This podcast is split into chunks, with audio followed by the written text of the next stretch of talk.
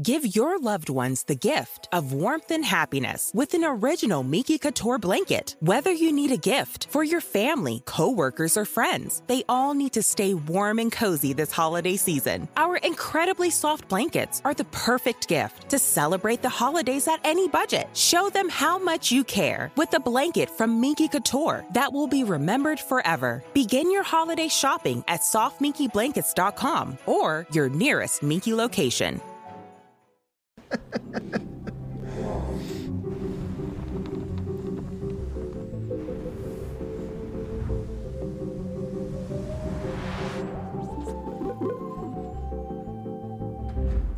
Salve, salve, amigos da ciência em todo mundo. Muito boa noite. Mais um Ciência Sem Fim aqui começando essa quarta-feira. E hoje, o grande Lucas Fonseca já está aqui. Nós vamos bater um papo já já. Antes disso, recadinhos do coração aí para vocês. Então, primeira coisa, falar nosso patrocinador hoje, LTW Consult. Você aí quer aprender a investir a sua grana, não sabe nada disso, então vai lá, LTW Consult, o QR Code está aí na tela. O link está na descrição, então eles vão ensinar tudo para vocês. Tem os especialistas lá que vão te dar todo o apoio e o canal deles aí no YouTube é praticamente um curso de educação financeira então você que está com esse problema aí, ou que quer uma solução melhor para o seu dinheiro, LTW Consult no programa de hoje. Temos hoje Sparks, então se você quer mandar pergunta para a gente, 5 de 100 Sparks, que é 10 reais, 5 de 200 Sparks, que é 20 reais, e propaganda duas aí de 2.500 reais, que é 2.500 Sparks, que é 250 reais. Sparks, para quem não sabe, é a moeda aqui do Studios Flow, cienciasemfim.com.br e hoje temos emblema, né? Então põe na tela o emblema do nosso convidado. Aí, ó, que maneiro, ó. Gostou, Lucas? Gostei, gostei da bandeirinha do Brasil ali também. Eu pensou um ônibus espacial brasileiro, cara? Ia ser show de bola, hein? Como é que chamaria, hein? E aí, como? Vai, fala pro pessoal aí, ó. Deixa aí nos comentários aí o nome pro ônibus espacial brasileiro. Só respostas erradas, igual a gente fala na internet. Mas tá aí o emblema para você resgatar. Muito legalzinho mesmo.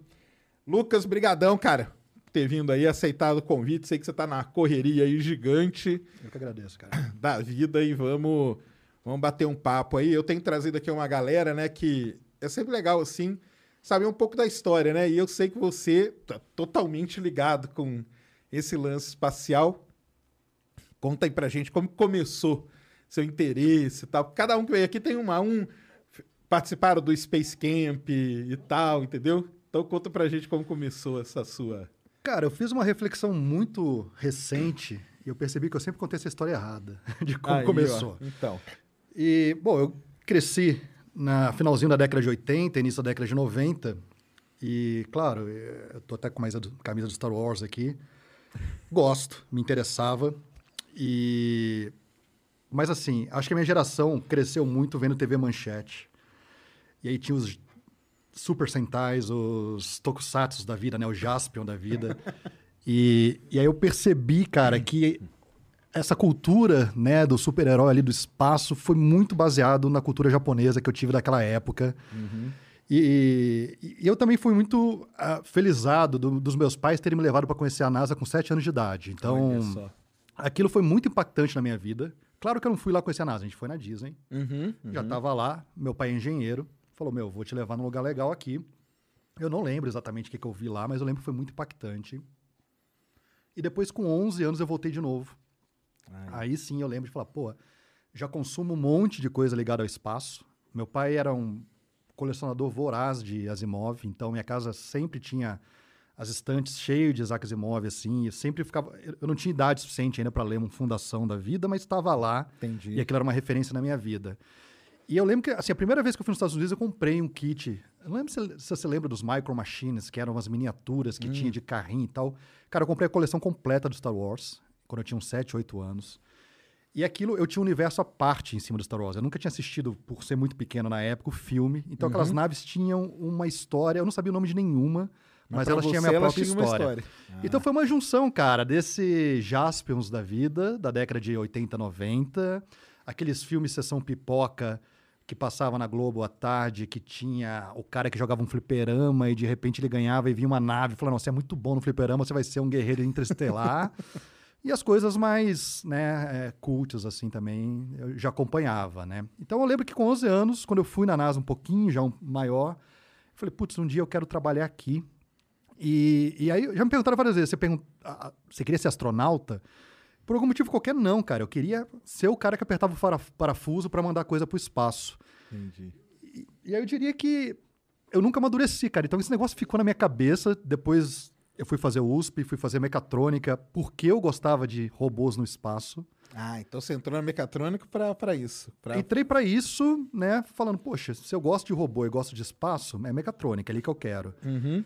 Por quê? Porque na minha época não tinha curso de aeroespacial no Brasil. Certo. Né? Isso veio Se muitos anos depois. engenharia aeroespacial, você teria feito? Teria ido, teria ido. Ah, depois, é? eu fiz depois, né? Mas ah, eu fiz tá. na França. Uhum.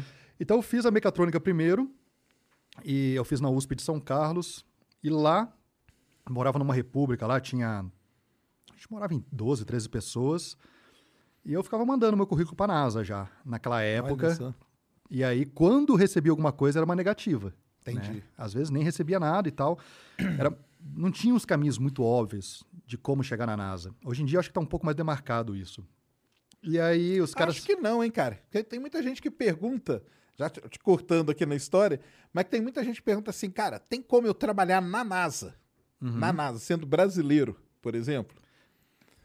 Fisicamente, sim, você pode trabalhar dentro da NASA, mas você vai trabalhar com um terceiro, né? Exatamente. Então não tem como você ser, porque a NASA, é. pessoal, para o pessoal entender, é uma, um órgão do governo uhum. e é funcionário público, né? Você é, um, é, tipo um funcionário público ali, né? Quem é da NASA mesmo é, ali. É. Mas tudo tem jeito na vida, né? Então, tem. assim, tem como trabalhar na Agência Espacial Europeia? Eu vou te falar não. Tem como trabalhar na Agência Espacial Francesa, na Alemã? Eu vou te falar não. Mas eu trabalhei. Uhum. Eu vou contar daqui a pouco isso, como é que eu cheguei isso, lá. Isso aí. Mas sempre tem um meio. Sempre tem. Né? E assim, talvez hoje esteja até mais claro para mim pelo fato de eu já ter passado por toda essa história. Claro. E eu uso parte do meu tempo para contar essa história para as pessoas, para facilitar algo que eu não tive de facilidade na minha vida, né? E aí, cara, eu fiz o curso da mecatrônica lá na USP, é, mandei currículo várias vezes, nunca fui aceito. Uh, acho que eu fui, se eu fosse definir uma palavra, seria resiliente. Eu realmente acreditei que uma hora eu ia, ia chegar dar, lá. Ia dar. E aí eu acabei caindo na via crucis do engenheiro brasileiro, fui fazer estágio, treinei numa multinacional, que não tinha nada a ver com o espaço.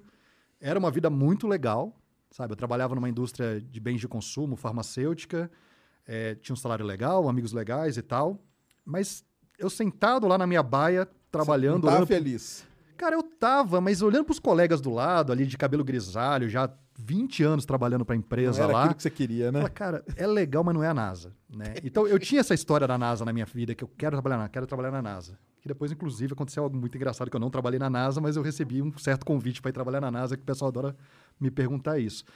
E aí eu falei, cara, eu vou fazer uma faculdade de engenharia espacial, porque se eu ficar aqui no Brasil com as credenciais da USP, não vai ser suficiente para eu chegar nos lugares que eu quero chegar. Talvez até tinha caminho, outras pessoas eu sei que fizeram o caminho. Foi quando eu decidi fazer uma nova engenharia, e aí eu comecei a olhar ao redor do mundo onde que seria um lugar interessante.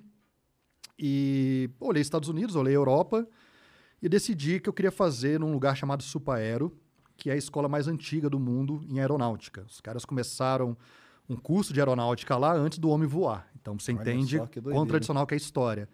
E eu tinha um amigo meu que é, tinha feito aeronáutica, trabalhava na, na, na Embraer e foi para lá para trabalhar na Airbus, conseguiu abrir o caminho para isso aí tudo. E eu falei, cara, é lá que eu quero que vai abrir as portas para onde eu quero chegar. E aí eu apliquei, passei, e aí fui fazer uma nova engenharia. Graduação mesmo. É que o negócio na Europa é um pouco diferente, né? Então, certo. Então, como eu tinha feito o que eles, eles chamam de BAC 5, que é você pegar um curso de graduação que tem cinco anos. Uhum. Para eles, eles consideram que o último ano já é como se você estivesse fazendo um mestrado. Então, Entendi. se você quiser escrever a dissertação de mestrado no último ano da você tua já... engenharia na Europa, você pode sair já com o mestrado pronto. Legal. Então, quando eu fui fazer, para eles, eles não conseguem diferenciar muito o sistema brasileiro para o europeu. Então, para eles, era o cara que está vindo ali, que já fez cinco anos, e pode pegar as equivalências aqui, fazer mais um aninho aqui e sai. Ah, legal. Conseguiu então pegar umas equivalências. Peguei quase tudo, cara. Então ah, eu fiquei um ano lá é, estudando só coisas de espaço. Um ano, um ano e seis meses. Só que o, o curso que eu entrei era um curso para quem já tinha mestrado. Então o mestrado Entendi. que eu fui fazer era um mestrado de especialização. Então eu tinha obrigatoriedade de escrever meu mestrado dentro de uma indústria. E foi assim que passei lá esse um ano, um ano e dois meses, e aí eu comecei a falar, tá, e agora? Para onde que eu vou? Né? Terminei aqui as aulas, NASA, né? Claro, vou aplicar. E aí eu comecei a contactar brasileiros que estavam na NASA. Falei, vou usar o network de pessoas que eu conheço, e contactei desde o Marcos Pontes, a do Ilha de Melo, todo mundo que você pode Todo- imaginar. toda e essa galera mundo, que a gente conhece aí. toda essa galera que a gente conhece de outra geração, né? Que já, já trabalhava. E os caras, todo mundo me ajudou na época. Que legal. E a, a do Ilha, ela eh, já era, já tinha um cargo eh, dentro da Universidade Católica dos Estados Unidos que permitia criar eh, parcerias, conexões. E ela propôs da gente fazer um projeto com a NASA lá da Virgínia e me propôs uma vaga para ir trabalhar com a NASA. Só que, cara, eu não fiquei parado. Eu apliquei para vários. Eu apliquei para a JAXA, eu apliquei para o CNES na França, apliquei Uhum. para a Itália. E aí surgiu lá, do dia para noite, um papel na minha cabeceira de uma vaga para um negócio de pousar uma sonda num cometa. Aí eu falei, cara, o que, que é isso, né? Pousar uma sonda no cometa. Parece né, fantástico a oportunidade. Então, assim, é, o pessoal, se procurar a minha história, vai falar. Se você coloca no, no Google, por exemplo, aparece o brasileiro que disse não à NASA e não se arrepende. Cara, e assim, eu não, eu não acho que é muito verdade isso. Não é porque- muito assim, né? É, porque assim, quando eu recebi as propostas de trabalho, Claro. Era tão inédito pousar uma sonda num cometa, era tão legal, e era um projeto da ESA, tá ligado? tipo, E não uma era um das pro- missões mais legais que já teve, né? cara? É, aí eu, eu falei, meu, eu não tô aqui pelo nome bordado na minha camisa, camiseta da NASA, entendeu? Eu tô aqui pra fazer um negócio legal. Uhum. E aí, quando apareceu a Roseta na minha vida, eu falei, cara, eu vou pra essa aí. E foi quando eu fui primeiro escrever a dissertação do meu mestrado dentro do DLR, na, na- em Colônia, na Alemanha. DLR, pessoal, a NASA alemã, né? É, a Vamos Agência chamar assim, Espacial né? Alemã, né? E é muito parecido com a NASA, inclusive, porque ela faz tanto a parte espacial quanto a parte aeronáutica, Legal. diferente do CNES, por exemplo, que é só a parte Espacial. espacial, e você tem a Onera, Onerá, na, na, na França, que faz a parte aeronáutica, é separado, por exemplo. E aí eu fui cair lá, fiquei escrevendo uma dissertação para o pouso do Philae, né, que era o robozinho que estava taxado, né, anexado na, na, na barriga da Roseta. E aí, quando eu terminei a dissertação, eu apresentei lá para um grupo de pessoas, tomadores de decisão, dentro da, da- não só da Roseta, mas do DLR também. E aí eles falaram, pô, a gente gostou do seu trabalho, gostaríamos de te contratar como engenheiro do DLR. E aí vem esses problemas que a gente estava falando de como ir para a NASA, de como ir esses lugares, porque você, não sendo cidadão Uhum. do país, eles dão preferência para cidadão do país. Mas como eu já tinha trabalhado Certo. seis meses lá escrevendo uma dissertação, eles falaram, a gente vai dar um jeito. Eles criaram uma vaga que precisava de dinâmica orbital, mecânica orbital, e precisava falar português. Ah, criaram uma vaga. É, e, e aí eles falaram, meu, vai pro Brasil, vai passar umas férias lá, a gente vai ter que rodar aqui um programa de entrevistas, né, de, de ver se tem algum alemão qualificado, torça para ninguém falar português. e aí eu vim pro Brasil, acho que eu fiquei três, quatro meses aqui, aí eu recebi, olha, pode voltar pra, pra Alemanha, a gente conseguiu te empregar na Agência Espacial Alemã. Ah, tá. Então, cara, eu fui. Tive sorte, de certa forma. Claro que teve a resiliência, as tentativas, mas nunca é também só tentativa, né? Claro. Ah, não, mas teve trabalho que você fez também que o pessoal gostou, né? Claro, O é. pessoal se amarrou no trabalho e falou: não, vem trabalhar que você É. que manja, né? Então. É, é. Mas o, o- o ponto é que, assim, tem hora que você tem que estar no lugar certo na hora certa também, Tem. sabe? Então, o fato de ter aparecido lá um professor da Supaero tinha a proposta de trabalho da Roseta e me entregou. Então, foi tudo... Aconteceu porque eu estava no lugar certo. E foi bem no começo da missão? Ia pegar o começo da missão da Roseta? Não, da cara, a? Roseta, a Roseta começou, eu tinha 4 anos de idade. A Roseta começou em Ah, não. 1988. O, o planejamento. O planejamento. E aí, como é que foi a história toda? É, começou em 88, a sonda começou a ser construída em 94. Ela deveria ter sido lançada em 2012. tudo. Isso. E aí ela perdeu A janela. a, a janela porque o Ariane falhou. E aí eles não quiseram arriscar uma missão tão cara para voar no Ariane em sequência. Nessa que ele perdeu a janela, eles foram para o plano B. Um Que outro cometa, outro que era o Churyumov-Gerasimenko, É. que era um cometa que tinha uma massa muito maior do que o cometa inicial. Então eles tiveram menos de um ano para adaptar a sonda para a nova realidade. Aquela. E esse menos de um ano não fizeram tudo o que tinha que fazer. Essa é a verdade. E aí, quando a gente chegou para trabalhar, eu já estava, eu entrei lá em 2009 para 2010, o pouso foi em 2014. Eu já estava ali no sprint final da chegada do cometa, de certa forma, mas cheio de pepino para resolver, de simulações que tinham que ser feitas ainda. De que não soltar para uma massa maior e tal, né? mas simulações que não puderam ser feitas com o veículo real de voo. Entendi. Então tinha que ficar fazendo simulações numéricas para você tentar de alguma forma ter um elementos finitos lá, a parte de engenharia muito próxima do que era a sonda que estava voando, sem você ter a, a certeza disso. Então, para o pessoal entender, né, quando você faz uma trajetória espacial, a gente se preocupa com ponto né, na trajetória, mas se preocupa também com a orientação da sonda. Então, imagine aí Atitude, né? atitude é a própria orientação que a gente chama. Isso. E aí, para você entender como é que um corpo se move, né, é, em questão de rotação, você tem que saber o tensor de inércia, né? Você tem que entender como é que é a inércia daquele corpo e como que a gente entende isso. Você pode fazer um modelo computacional que nunca vai ser perfeito, ou você pega o veículo que vai realmente voar, coloca numa máquina que vai se mexer e a máquina consegue estimar o tensor de inércia. Isso. Só que, que é não- o jeito certo, né? Mas que é o jeito já não certo. tinham mais a sonda, né? Só que a gente não tinha mais a sonda e não deu tempo de fazer naquele um ano. Então, a sonda que foi feita foi a sonda anterior para o cometa anterior. Assim, a sonda é a mesma, mas eles tiveram que fazer algumas modificações mecânicas de última hora. E aí o meu trabalho, boa parte dele foi pega os elementos que você tem digital, tenta entender como é que foi feito o modelo mecânico real e faz uma interpolação e acha um tensor de inércia para essa sonda.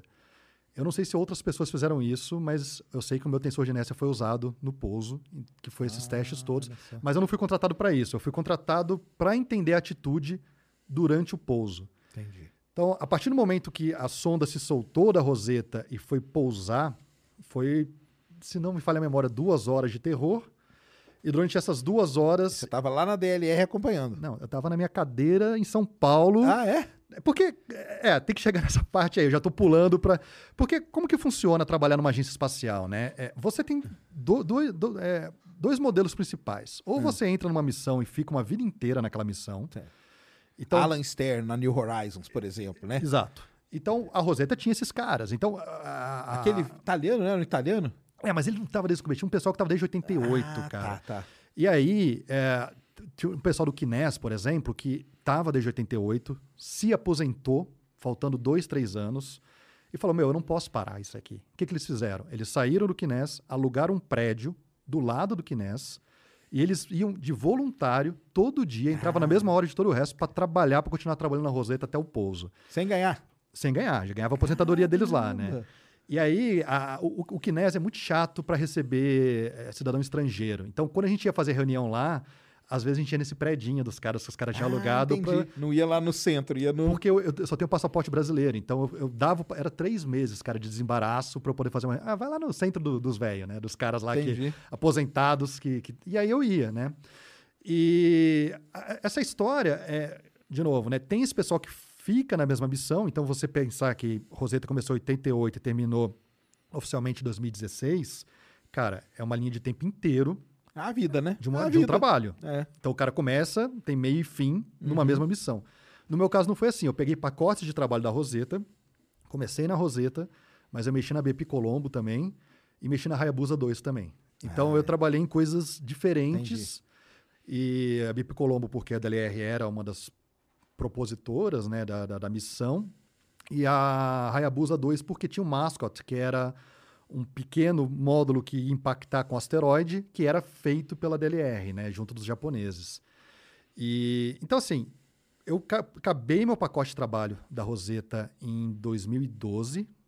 Eles me propuseram um novo pacote de trabalho. É, eu estava mexendo em algumas coisas nessa época. Eu ia começar a pegar mais forte na Hayabusa. Só que alguma coisa falou, cara, é muito legal isso aqui, minha grama tá muito verdinha, mas diferente das pessoas que querem ir para grama mais verdinha, eu falei, eu quero ir para aquela que não tem grama.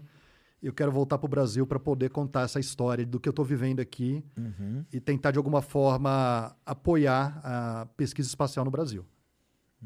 E eu já me arrependi um milhão de vezes de ter feito isso na minha vida. Várias vezes que eu deito minha cabeça, cabe- eh, cabeça no travesseiro e falo, cara, que maluquice era essa? Eu era funcionário público alemão, Caramba. larguei mão dessa maluquice toda para ir para o Brasil, sei lá, fazer o quê, né? E aí eu voltei em dezembro de 2012, já tinha acabado toda essa parte desses cálculos. ah, eu, de novo, eu cuidava da orientação da sonda durante o pouso, posso explicar um pouquinho melhor depois disso, mas vim para o Brasil nessa ideia. Pô, legal, ajudei a pousar lá ah, uma sonda e um cometa, E o que, que eu posso fazer agora né, para continuar trabalhando nisso e ajudando de alguma forma o Programa Espacial Brasileiro, né? E aí o que aconteceu? Eu vim em 2012, abri minha empresa em janeiro de 2013 e o pouso foi em 2014. E até então eu era, eu era um cidadão anônimo no Brasil, ninguém sabia quem eu era. Quietinho na sua casa, Quietinho na vamos minha lá, vamos casa. lá ver o pouso, o que, que vai dar, lá né? E aí eu tava de boa, cara, lá sentado, olhando, pousou. Não deu 40 minutos, tinha uma equipe da Globo na minha casa. Caramba! Foi, foi assim, foi um negócio louco na minha vida. E aí, por uns seis meses, cara, eu fui em todos os programas de TV que você pode imaginar. É, eu lembro, aham. E aí foi um negócio assim, cara, como que o Brasil é carente, né? Porque falta gente pra falar. Hoje em dia ainda falta gente pra falar, né? E aqui, ali eu acho que foi onde eu tive a principal. Bom, primeiro que eu não sabia que eu tinha sido o único brasileiro que tinha trabalhado na Roseta. Eu nunca me questionei isso. E aí eu vim descobrir porque começaram a procurar outros e não tinha, tinha. né? E aí eu falei, poxa, então é- é um país que é super carente em contadores, é, pessoas que contem história de ciência, né?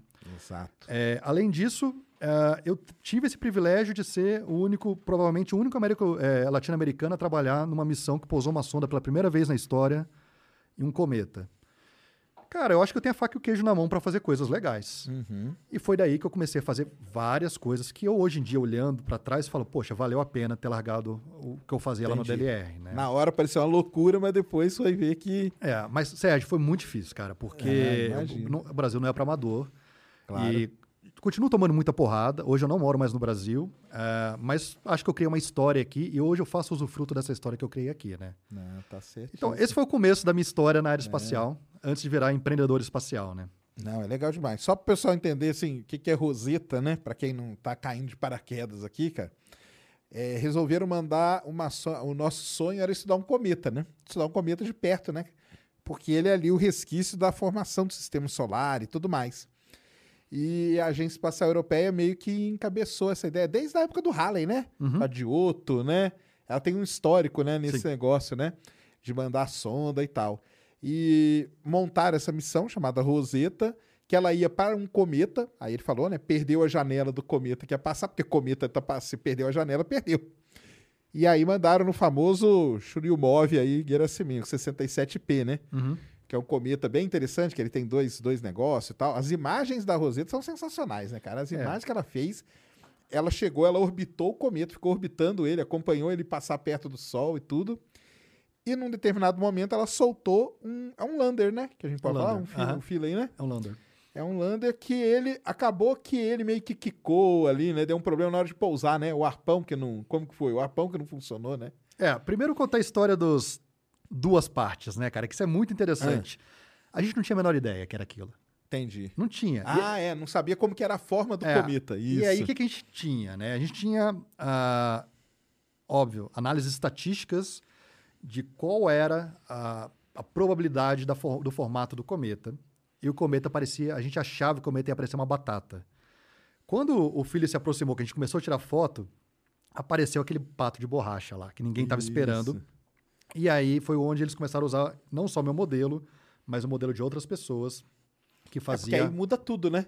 Vai Muda mudar toda a dinâmica, tudo É, ali, né? Mas o nosso modelo, ele é aberto para receber matrizes, onde você colo- coloca os dados da geometria, e aí eu faço né, análise dinâmica de como as coisas ocorrem baseado na geometria. Então, quando eu fiz o modelo, eu não fiz baseado numa geometria. Eu testei numa batata, mas funcionou depois num pato, entendeu? E, e aí, a- porque assim, quando a gente está longe do cometa, você não sabe o formato do cometa. Você só vai saber quando você tirar foto. Você sabe que o cometa existe, você estima a massa, estima do qual é a composição dele. Você não consegue ver porque ele, o núcleo dele fica envolto naquela coma que a gente chama, né? Sim. Que é tipo uma atmosfera. A gente só consegue ver quando a sonda chega perto, porque ela atravessa essa atmosfera e revela, né? Yeah. A forma certinha do cometa, que foi uma grande surpresa, eu lembro. Na época, todo mundo falando, caramba, essa forma a gente nunca viu, né? Pois é, pois é. E aí, é, você me perguntou o lance né, do, do pouso em si. Então, assim, a, a minha parte, para tirar minha culpa aqui, a minha parte acabava no momento que o toque Sol- Ah, acontecia. entendi. então, o meu trabalho, que eu fiquei lá quase três anos, dois anos e, e meio, era o momento da soltura das duas sondas até o momento que o pezinho encostava na superfície do cometa. Certo. E ali eu pegava minhas coisas e ia embora para casa. Que era de- tipo a descida, né? Era a O seu- descida. O seu negócio era a trajetória de descida, É, isso? mas aí vamos quebrar. Aí tem a trajetória que os franceses calculavam Ah, tá. e tinha a orientação que os alemães eh, calculavam.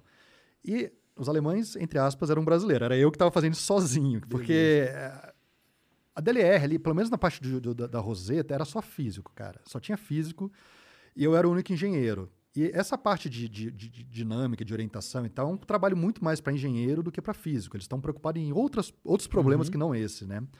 Então, quando começou a aparecer esse problema de, ah, não tenho tensor de inércia, né? Não tem um modelo fiel e tal. Cara, joga para engenheiro, isso aí não é problema de físico. Entendi. E eu fiquei muito sozinho por muito tempo e, e foi até um aprendizado bacana para a vida, porque eu estava acostumado, é, os trabalhos que eu já tinha feito na minha vida, era um chefe, falou, oh, você tem até sexta-feira para entregar isso aí.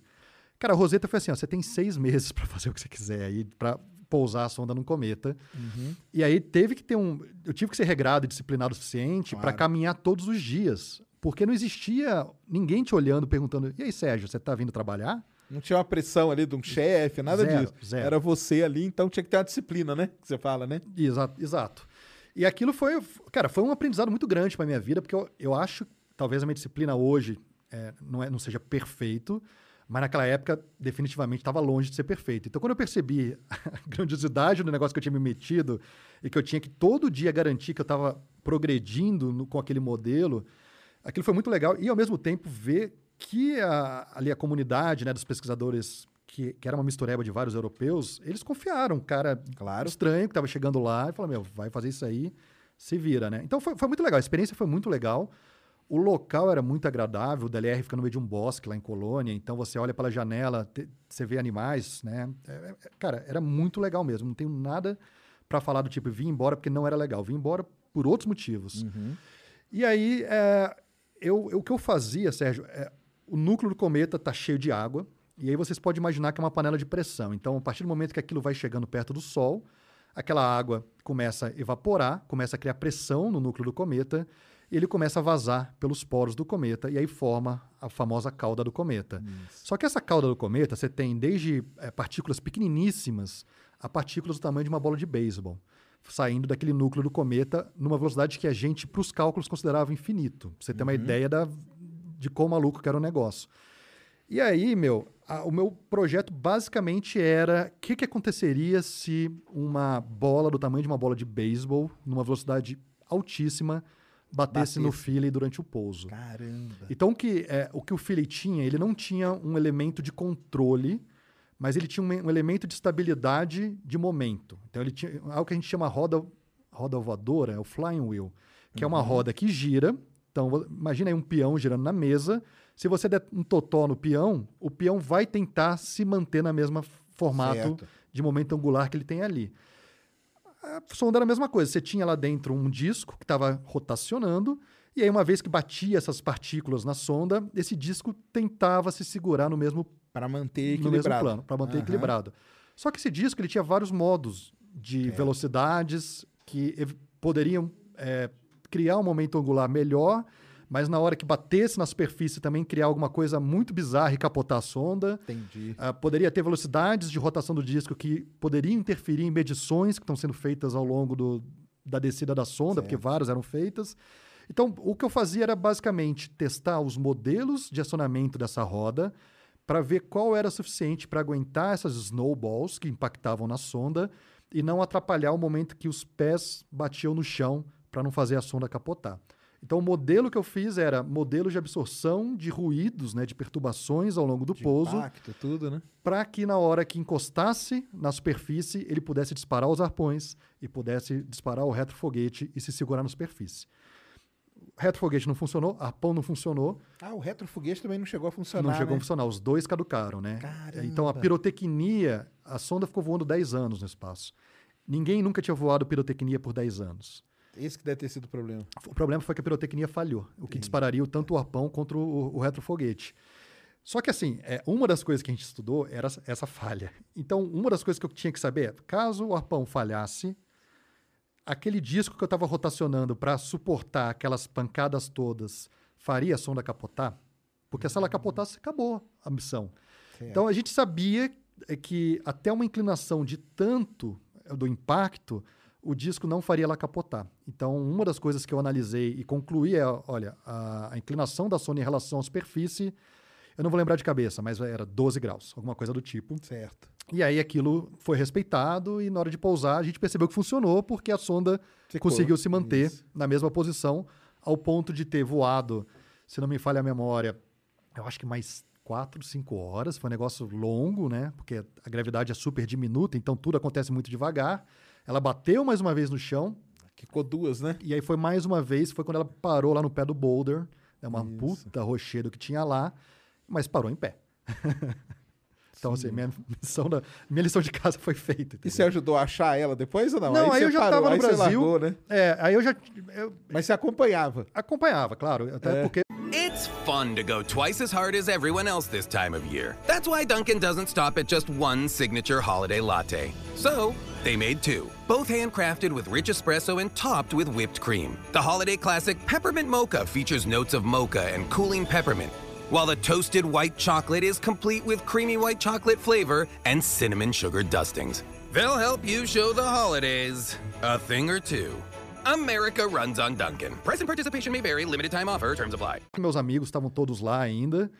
E até hoje eu mantenho um contato muito próximo, mas todo mundo foi parar em missões diferentes, Entendi. né? E foi, cara, foi É, pra explicar. Então, ela, ela quicou, pessoal, e ó, não funcionou as coisas, e ela ficou, parou embaixo de uma, de uma grande pedaço de rocha lá.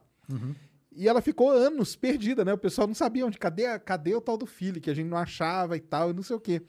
E a Roseta orbitando o cometa, estudando, e de vez em quando ela fazia umas aproximações, né, Pra tirar foto. Ah, será que foi aqui? Será que foi ali e tal? E teve um dia determinado lá que encontraram o filho. Cara, eu lembro desse dia direitinho aí. É. Que até publiquei, assim, ah, que encontraram o filho e tal, né? Que foi uma. É. Aí viram como que ele tava com as perninhas, né? E tudo, né? Mas a gente já tinha foto dele, né? Porque quando ele pousou, mesmo que a gente não sabia a posição, Ah, sim. ele conseguiu mandar por um ele, monte isso. de, de mensagem, Tinha né? foto feita por ele. Dá, dá- dá pra ver a perninha ali, né? Dava, Na- é, dava pra ver que tava perto de uma pedra, de um- do que a gente chama de boulder, né? Um pedregulho. E aí dava pra ver que ele tava de pé, que ele não tinha capotado, né? isso, isso, isso. E, e assim, é, o que, que aconteceu, né? O que, que isso prejudicou a missão? A gente fez todos os experimentos que tinha que fazer, tá? O que a gente não conseguiu fazer foi a re- repetição dos experimentos na dependência da posição do cometa em relação ao Sol. Então, o que, o que a gente queria estudar era, durante o perihelion, qual que era a dinâmica de funcionamento do cometa. Então, a gente queria repetir aquelas mesmas medições várias vezes, dependendo da distância do- da sonda né, com o cometa do Sol, e ver como é que era aquela evolução, né, principalmente do- das- da, da atividade nuclear do cometa, como que aquilo ia... E isso, de fato, a gente não conseguiu fazer, mas não quer dizer que a gente não conseguiu fazer todos os experimentos. Ah, então, claro. todos os sensores coletaram ah, os dados que tinham que coletar, inclusive o carrossel, né? Então a gente tinha lá uma, como se fosse uma furadeira que furou o chão, trouxe pedaço do cometa para dentro e a gente passou um laser e fez uma espectrometria da, da amostra e isso funcionou, né? Que eu acho que era talvez o mais complexo. Então assim eram a orbitadora. Aí eu vou falar de cabeça, tá, Sérgio? Me corrija se eu estiver errado, mas era em torno de 15 experimentos e o Philly mais uns 13, 14. E todos os experimentos funcionaram. E é por isso que as pessoas consideram a Rosetta uma missão de Mas muito sucesso. sucesso. Eu a- o pessoal leigo às vezes fala, putz, não pousou, não tinha que pousar e tal, deu tudo errado. Não, cara, a gente considera que foi super sucesso a Rosetta, porque ela fez todos os experimentos e gerou dados para muitas publicações, que provavelmente a gente vai ver aí mais 10 anos de Muita. publicação da Ah, Rosetta Até ainda. hoje. Até hoje É. publicam, né? Ela estudou muita coisa. Foi, é, não, foi um negócio. Cara, as imagens dela são uns negócios assim, impressionantes. Tem imagem que ela fez do cometa, que é um negócio que você É. não acredita, né, cara? Que você É. fala, caramba, que doido. E você, na hora que, que, que deu esse problema e tal, você tava assistindo. Tava assistindo. E ficou triste. Que, qual foi seu sentimento, assim? Porque a gente pega. a gen- se a gente aqui pega esse sentimento por nave, imagina você que trabalhou, Ah, né, é. cara? Cara, pô, Sérgio, sendo bem sincero, cara, eu, assim, é que eu- talvez eu seja um pouco frio em relação a essas Entendi, coisas todas. entendi. Então, assim, é, eu, eu acho que eu estava meio preparado para que tudo não sairia da melhor Certo. maneira corri- é, Você sabia, né? Você tava ali por dentro também. Pois né? é, eu sabia o tamanho do desafio, né? Então, Claro. quando ele quicou, é, e de- porque como é que foi? Ele quicou e a gente ficou ali olhando né, a fisionomia das pessoas na sala de controle. E em determinado momento você viu que eles vibraram. Então falou, ela pousou em algum lugar. E isso já era sabido desde o primeiro dia. Porque o que poderia ter acontecido era ter o, o rebote, né? Dela bater na superfície do cometa E ir embora, né? e ir embora. E Claro. essa era a minha preocupação maior. Entendi. Até mais do que capotar. Porque mesmo se ela capotasse, ela tinha bateria para 72 horas E algumas experimentos ela conseguiria fazer, porque era experimento de ondas eletromagnéticas, ela faria. Então, quando a gente viu que ela tinha ficado presa no cometa, acho que já foi uma vitória e eu já dei uma sossegada ali. Entendi. Depois, quando veio a primeira foto dela, que você já viu os pezinhos meio. Dava pra ver que tava um pouquinho levantado, mas que tava no chão parado da maneira correta. Aí já, sim. Aí já resolveu. Mas é aquela coisa, cara. Eu tava lá sentado na frente do, do monitor, acompanhando, sei lá, o streaming na época de quem? Ah, da, da ESA, provavelmente. E aí eu fiquei naquela ali, e aí, o que, que foi e tal. Eu, eu ligava para alguns colegas que estavam lá na sala de controle, a gente não sabe o que está acontecendo e tal. A Globo tentou fazer um link na, com, Ah, é? com o pessoal E lá como na... que a Globo te descobriu nessa, nessa história toda? Você tem ideia? Tem, tem ideia. eu tenho uma prima minha que é jornalista. Ah, tá. e aí a minha entendi. mãe falou, postou pra ela, ó, é a missão do Lucas hoje. aí ela postou na rede e falou, ó, meu primo trabalhou nessa missão. Entendi. E aí respingou em tanta... O Salvador Nogueira, eu não conhecia o Salvador, que é um Certo. grande amigo meu, eu Aham. não conhecia até o dia da Roseta. Caramba, E aí é, cara. ele viu esse post da minha prima, Ah. e ele me ligou e falou, cara, você trabalhou na Roseta mesmo e tal, me conta aí e tal. O que que tá acontecendo, O que, que né? tá Porque aí- acontecendo é, e tal. entendi. E aí a Globo foi lá na minha casa, apareceram lá super rápido. Eu não, cara, eu não tava, eu tava, sei lá, de pijama. E aí apareceu lá em 40, "Ó, a gente tá indo aí e tal, beleza, né? Chegou lá aquele vanzinha da Globo e subiu lá em casa e tal. Aí eu percebi, cara, eu percebi a importância da história toda. Porque quando bateu Uhum. a mídia lá, eu falei, cara, o negócio foi realmente grande. Uhum. Eu, tinha, eu tinha noção, mas eu era até então um, cara técnico que Claro, tava fazendo. lá de dentro da missão e tudo, né? É, você não, você não sabe o Como, que, que é como aquilo. tá ali pra fora, né? É, você não Exato. sabe. Cara, eu não sabia nem que a Roseta tinha um Twitter, pra ser sincero com você, entendeu? E eu- que era mó famoso. Então, assim, eu simplesmente ia lá e batia meu cartão e Certo. trabalhava numa coisa que eu achava muito legal. Uhum. E aí, quando começou a ter essa exposição toda e tal, aí eu percebi a importância daquela história toda e, e aquilo virou né, o meu pedigree inicial da minha vida. Então, hoje em dia, talvez não mais eu não use pra tudo, mas muitas vezes ainda falo, pô, eu ajudei a pousar uma sonda no Pô, cometa. Ah, né? mas- mas isso aí tem que falar pro resto da vida. É, é, é. Que é um negócio sensacional, ué. É, é. né? Porque não teve nenhuma até hoje, né? Que pousou É. em cometa. Não teve, né? É, é. E depois você ajudou a pousar no asteroide também, que é- talvez seja É, mais é. difícil. É, Ou não? É, mas é o que eu fiz lá no. Não, não é mais difícil. O cometa é mais não? difícil. Cometa é, é, mais? Por causa do ambiente É, todo é dele? porque o cometa ele está numa velocidade muito maior Ah, tá. de diferença é, da- do, do planeta, né, da Terra, do que o asteroide. Então você precisa de muito tempo para igualar a velocidade para conseguir chegar no cometa. Acertar o cometa é mais difícil, né? Então, assim, 10 anos, cara, de viagem espacial, você dete- deteriora muita coisa. Quando você manda aí pro asteroide, é bem mais rápido. né? Entendi. Então, não, não dá tempo suficiente para detonar toda aquela maquinaria lá, né? Então, E o mascote funcionou direitinho, né? Funcionou, funcionou, mas ele não era muito complexo, né? Era uma coisa bem simples. Era uma, ca- uma caixinha. Era uma caixinha que jogaram lá na superfície da- do asteroide. E o que eu fazia no Mascot também era desenho mecânico. Assim, eu ajudava eles a especificar como é que pecinhas da caixinha estavam se conectando e tal. E foi um trabalho muito rápido também, cara. Então não dá nem pra falar que eu realmente trabalhei Ah, nisso, entendi. sabe? Então. E na Bep Colombo, que tá aí voando, você também tem uma. É, mas ali era mais um. ah, como que funciona a ESA, né? Tem anualmente tem um congresso onde as agências e as univers- universidades vão propor novas missões e a DLR estava tentando aprovar uma fase nova do BEP Colombo e aí eh, fiz também essa parte mecânica aí de, de coisa bem de engenheiro mesmo. Como não tinha nenhum outro engenheiro lá no meu departamento, qualquer coisa que tinha que abrir um software de engenharia, Aí os caras jogavam na minha mão, cara. Entendi. Legal demais. Não, é uma, não, é uma baita história. Não, principalmente pela experiência de ter trabalhado numa agência espacial, né, cara? É. Porque a, D- a DLR é uma agência espacial, né? É, e, era, as- e era meu sonho de vida, né? Então, É. quando eu, eu caí lá, falei, nossa, finalmente, né? Não é. né, Teve o lance da NASA e tal, mas daí, né? Então, É. assim, é, era muito legal. Com qualquer pessoa que, até hoje que eu conto essa história, nossa, sabe? Tem ali Ah. uma reação sempre muito legal. Mas, sendo pragmático, depois do segundo mês, terceiro mês, você tá batendo cartão, como qualquer outro Entendi, emprego na entendi, vida, é. sabe? Aí vira aquele negócio, né? Então tem dia, assim, o pessoal fala, pô, o cara, sei lá, né, tá desmerecendo. Não, não tô. É porque assim, é, É porque depois que você começa, né, cara? É. Começou ali, cair a sua vida. Vira rotina, né? Vira rotina, Vira né? rotina. Até então era um negócio, né? Inalcançável É, e tal, é, né? é. Aí vira rotina. Agora, onde você tá indo? Ah, cara, tô indo ali na DLR trabalhar, cara. Ou tô indo ali na NASA numa boa. É, Fala, é. "Pô, Caramba, né? E, e essa minha vida na Alemanha era 100% DLR, porque eu morava. A DLR fica num bairro afastado do centro de Colônia. E eu morava num bairro, numa casa nesse bairro afastado. Então, eu não tinha uma, uma imersão real da cidade, sabe? Então eu acordava, ia trabalhar, batia o cartão Era lá. casa, trabalho, trabalho, casa. É, e aí eu, famoso. cara, chegava à noite, eu só queria ir pra casa tocar guitarra, que eu gosto de tocar guitarra, só queria voltar pra casa, sabe? O cara Então- queria falar com você de cometa, você, ah, cara, vai que. Que é uma coisa, cara, o pessoal costuma ficar impressionado. Pergunta e aí, você tá seguindo muito as missões? Isso. Não tô. Porque assim, o, o trabalho que eu faço hoje em dia é, é o espaço, né? Óbvio, o trabalho de divulgador científico também é o espaço. Vocês trabalham com o espaço. Mas o meu é diferente, porque, Claro, claro. cara, eu tô. é, ho- ho- hoje em dia, eu, eu trabalho com empreendedorismo Não, espacial. né? vamos, vamos, a gente vai falar sobre a isso história ali, depois. vamos. É só a gente parou só pra explicar a missão, É. o pessoal deve estar falando o que, que o Roseta quer essa que estão falando. Mas o, o, o ponto, Sérgio, é que, cara, quando chegar à noite, eu não quero ficar ouvindo de SpaceX, sabe? Essa é, essa é a grande verdade. Entendi, eu entendi. quero sair para. Eu, eu moro em Chicago hoje em dia, né? Eu Hum. quero sair para ir no parque com a minha esposa, é, quero tocar minha guitarrinha, Uhum. quero ver o meu seriado no Netflix. Então, assim, eu, eu, eu- durante oito horas do meu dia eu só vivo espaço. Ah, não, claro, né? E aí Tem chega um determinado que momento uma- que, É, que eu paro, entendeu? tem que dar mesmo. E aí a Globo te descobriu lá com o negócio da do Fila aí você foi alçado a celebridade, né? A sua é, celebridade ninguém da ciência é, né? Eu era um subcelebridade e eu falei, cara, eu vou parar Mas na naqueles dias ali virou, né? Eu vou Porque parar na fazenda, né? Tipo, tipo de coisa que eu tô. O Big Brother, né? Coisa.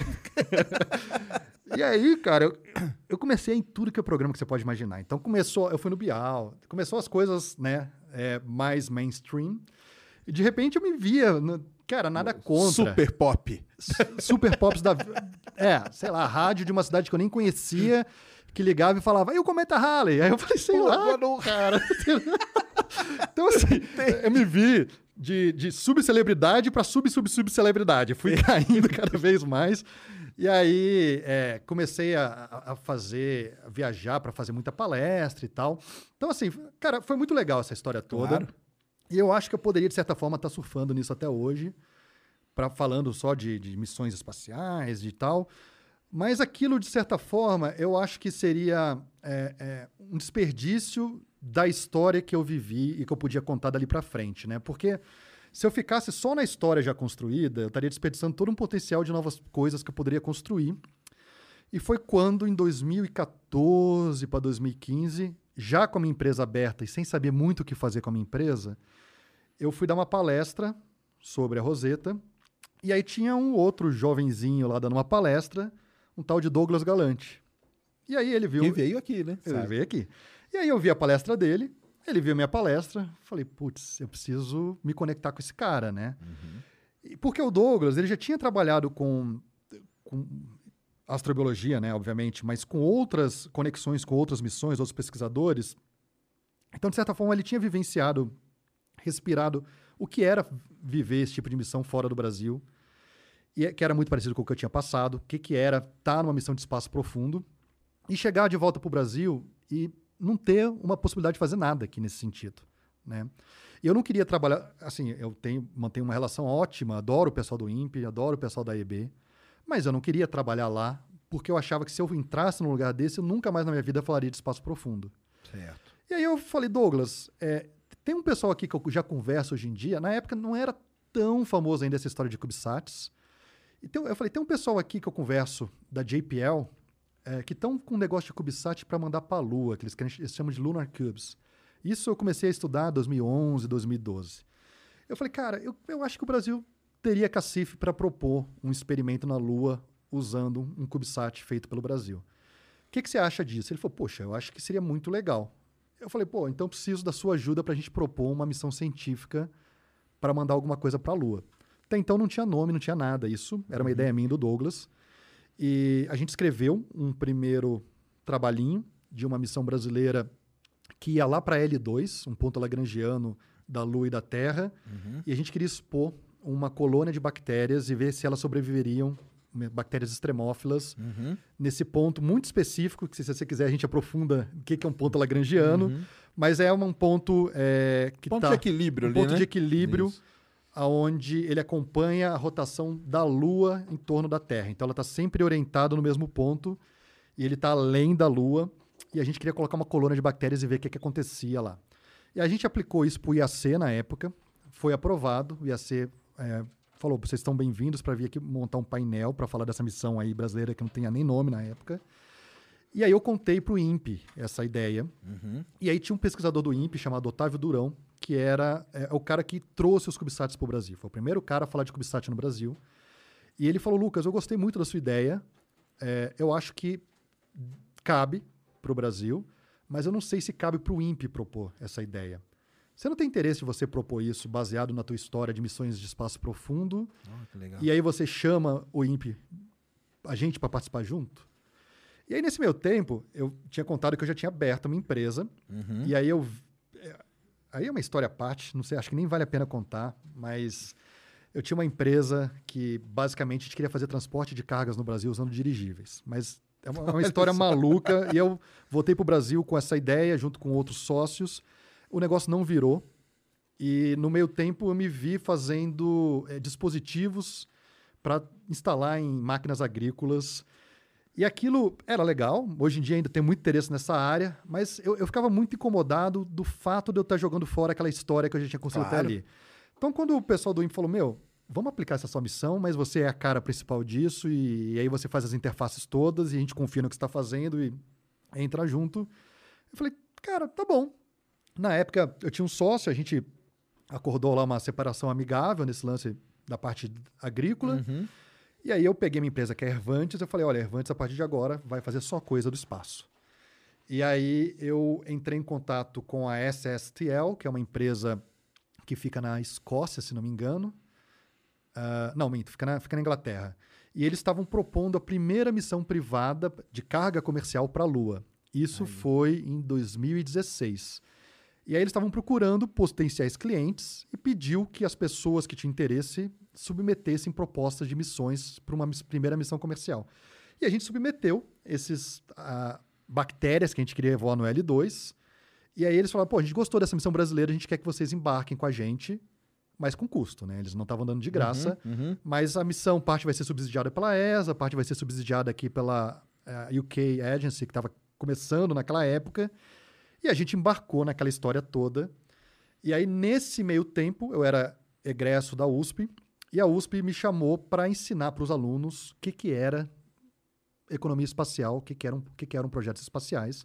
E eu voltei para a USP São Carlos e comecei a dar aula lá, como um professor visitante, nessa história de missões espaciais, o que, que era empreendedorismo, esse tipo de coisa, que acabou divergindo num grupo extracurricular, que é o Zenit, que eu sei que você já ouviu falar e tal. E a gente começou a soltar alguns balões estratosféricos com experimentos de astrobiologia ligados ao Douglas. E naquele momento eles escolheram um nome chamado Garateia. Então foi daí que veio a história toda, foi um nome que os alunos escolheram. Então quando juntou uma missão lunar de astrobiologia, que tinha o Douglas Galante, aí já- a gente já estava fazendo aquilo eh, junto dos balões, né, de mandar bactérias ali para a estratosfera. Falou, ah, beleza, a gente chama de Garateia E, né, essa parte educacional aqui que a gente está fazendo, e missão lunar é a Garateia L. E foi daí que surgiu o nome. E aí, novembro de 2017, a gente fez um anúncio formal para a mídia brasileira que o Brasil ia fazer a primeira missão lunar privada. Aí chamaram Salvador, né? Chamamos Salvador para ser o nosso PR, né, a nossa relações públicas. Douglas Galante, naquele momento, era o cientista-chefe da missão Garateia. E eu era o cara do pepino de levantar dinheiro. E... então, assim, eu sempre fui o cara ali. E que- aí o drama era esse, né? O- Qual que era o drama? Era, era levantar... Porque o CubeSat era tranquilo. Não, N- não tanto, tanto. Não, Explica pra nós. o- Bom, assim, o que, que a gente se propôs a fazer? Então, mandar um CubeSat. O que, que é um CubeSat? Né? O CubeSat é um padrão que uma universidade instituiu de uma medida de um satélite. Então, um CubeSat tem 10 centímetros por 10 centímetros por 10 centímetros. E esse padrão pode trabalhar em forma matricial. Então, você pode somar outros 1Us e transformar, por exemplo, numa matriz de 6U. Então, vai ter 30 centímetros por 20 centímetros por 10 centímetros. Então a gente propôs um 6U para ser mandado para a Lua. E aí, eu, Lucas, é, não tenho um grupo de pessoas da minha empresa que pode sentar e montar esse 6U. Não tinha isso naquele momento. Então a gente começou a bater na porta de várias pessoas que poderiam fazer isso. E quando a gente montou a missão Garateia, era USP, e aí tinha esse grupo da USP São Carlos, que era o Zenit. Tinha um grupo da- do Instituto de Química, que é o Fábio Rodrigues, que trabalha em- junto do, do Douglas Galante. Naquela época, entrou o CNPEM também, num primeiro momento, depois eles saíram. Entrou a Escola Mauá de Engenharia, que estava trabalhando com CubeSats. Entrou a PUC do Rio Grande do Sul, porque tinha uma pesquisa- pesquisadora, Thaís Russomano, que é uma pessoa fantástica e tinha umas ideias. Ela é médica espacial, ela queria testar alguns conceitos. Trouxemos ela para montar uma pequena carga útil. Entrou o INPE com esses pesquisadores Certo. e entrou o ITA. E o ITA já estava construindo o Itasat nessa época. E o Itasat era um 6U. Então era muito próximo. Do que vocês. É muito bom. Eu, eu- fui. Eu falei algo bem errado. Não era muito próximo, mas era o caminho, sabe? Então, assim, você tinha o Certo. 6U de que ia voar em baixa órbita, mas você tinha ali um problema muito maior de mandar alguma coisa para a Lua e você tinha que refazer isso tudo. Hoje em dia, o ITA já voou, o Itasat, eles têm um novo projeto chamado Projeto Sport, que é um projeto que o ITA faz com a NASA. O Sport, sim, é muito próximo do que seria a Garateia. Tá? Então, a gente continua trabalhando os conceitos. A Garateia deve voar. Eu explico um pouquinho melhor isso daqui a pouco. Talvez não chame Garateia, mas ela deve voar para os próximos dois anos. E então, assim, a gente montou um pool de Certo. instituições brasileiras que compraram essa ideia. E aí o pepino maior era como organizar esse pessoal todo, como criar contratos bilaterais entre empresas, institutos, todo mundo conversando, que não é fácil fazer no Brasil. E a parte, talvez, de minha responsabilidade, que era muito difícil, que era como levantar 35 milhões de reais, que era o dinheiro que a gente precisava naquele momento para fazer a nossa missão lunar. E aí eu comecei a rodar o Brasil, buscando dinheiro para fazer a missão lunar. E eu fui sempre muito bem recebido, ao ponto de que a Garateia começou a. Mas tinha aquele negócio, né, que você gostava de falar, né? Que você não queria envolver a princípio Eu não queria o- dinheiro do governo. do governo, né? Eu não queria dinheiro do governo. E por que, que eu não queria dinheiro do governo? Porque eu queria provar uma tese. Certo. Isso aí que é legal, é. E a tese que eu queria provar é: existem meios de você pensar fora da caixa, no sentido de que eu consigo levantar dinheiro para fazer uma missão espacial sem ser um modelo tradicional. tá? E aí não importa. Pode ser uma pessoa que quer fazer uma pesquisa para uso próprio, pode ser um cara, uma vaquinha que pessoas vão doar, pode ser um, Bilionário. um bilionário, pode ser um painel que eu vou instalar com a marca de uma empresa Certo. naming rights. A gente começou a testar tudo que você pode imaginar de possibilidade para levantar dinheiro. E basicamente hoje ah, o nosso principal meio é através de empresas que querem colocar o nome delas nessa história maluca toda da Artemis, que a gente pode falar também. E aí ficou muito mais fácil depois que a história da Artemis surgiu É, no então, mundo. isso é legal de falar, porque vocês começaram tudo isso e não tinha, né? Não tinha nada. Não tinha, né? Não tinha ninguém falando de CubeSat na Lua. Então, Não tinha assim, ninguém falando de missão pra Lua, nem nada. A Lua Nada. tava meio esquecida, Estava né? meio cara? esquecida, né? E, e- ou- outras pessoas que falaram posteriormente sobre CubeSats lunares em outros países já fizeram acontecer. A gente não fez ainda. Então, é óbvio que, que não é fácil fazer isso acontecer. Mas eu acho que a gente caminhou super legal e foi sempre muito bem recebido, seja por vocês, divulgadores científicos, todos vocês sempre me apoiaram. A mídia tradicional sempre me apoiou. Nem nunca falou, esse cara é o maluco que quer mandar uma coisa pra Lua. Mas assim, ao mesmo tempo eu tinha uma história para contar também que ajudou Claro, a corroborar claro. essa ideia toda, né? E, e, e aí, é, no, no final do dia, cara, essa história ficou tão bacana e tão bem contada que me permitiu visualizar o que, que a Garateia poderia ser além de uma missão lunar. Que foi quando a gente começou com a história toda de dividir em três frentes. Então, a gente tem uma frente científica, que eu quero é, promover a ciência no Brasil através de uma missão espacial. Tem uma frente de inspirar jovens a seguir carreira científica, que é o que a gente chama de inspiração educacional. E tem a frente do New Space. Como que eu consigo usar uma missão como essa para trazer esse conhecimento para as pessoas quererem empreender junto ao espaço. Certo. A parte científica é a missão lunar. Ela, estamos ainda até hoje trabalhando nela, queremos fazer várias coisas. Com aquele pool de coisas que você falou, universidades, todo mundo tá ali ainda. Não todos, Certo. mas, tem a, tá, tá a turma ali. o principal parceiro é o ITA, cara. É o Certo. principal parceiro. Por causa da experiência deles com o Itasat, com o novo satélite aí, E com o novo... porque, cara, é, teve uma aproximação muito bacana também. Então, acho que eles estavam querendo contar uma história muito forte junto ao espaço. E foi uma experiência muito positiva de troca de conhecimento que eu tive com os pesquisadores do ITA, com os professores. E a gente tem essa relação muito próxima, né, de respeito, de, de querer ajudar um outro o tempo todo. Então, a gente vive uma relação. Eu, uma vez por ano, dou, dou uma aula de empreendedorismo espacial no ITA. Então, tem esse tipo de Legal. coisa, né? E, e, e aí, fora isso, é, a gente já tinha esses projetos com a USP São Carlos, que a gente voava experimento de escolas Uhum. no balão. E era um projeto que o Zenit organizava. e a gente apresentava isso na Campus Party. Claro. Eu, eu acho que a primeira vez que eu te conheci, inclusive, foi numa Foi, Campus foi Party. Campus Party, é. E, e aí a gente ganhou dois anos seguidos, cara. O Zenit ganhou melhor projeto da Campus Party. Uhum.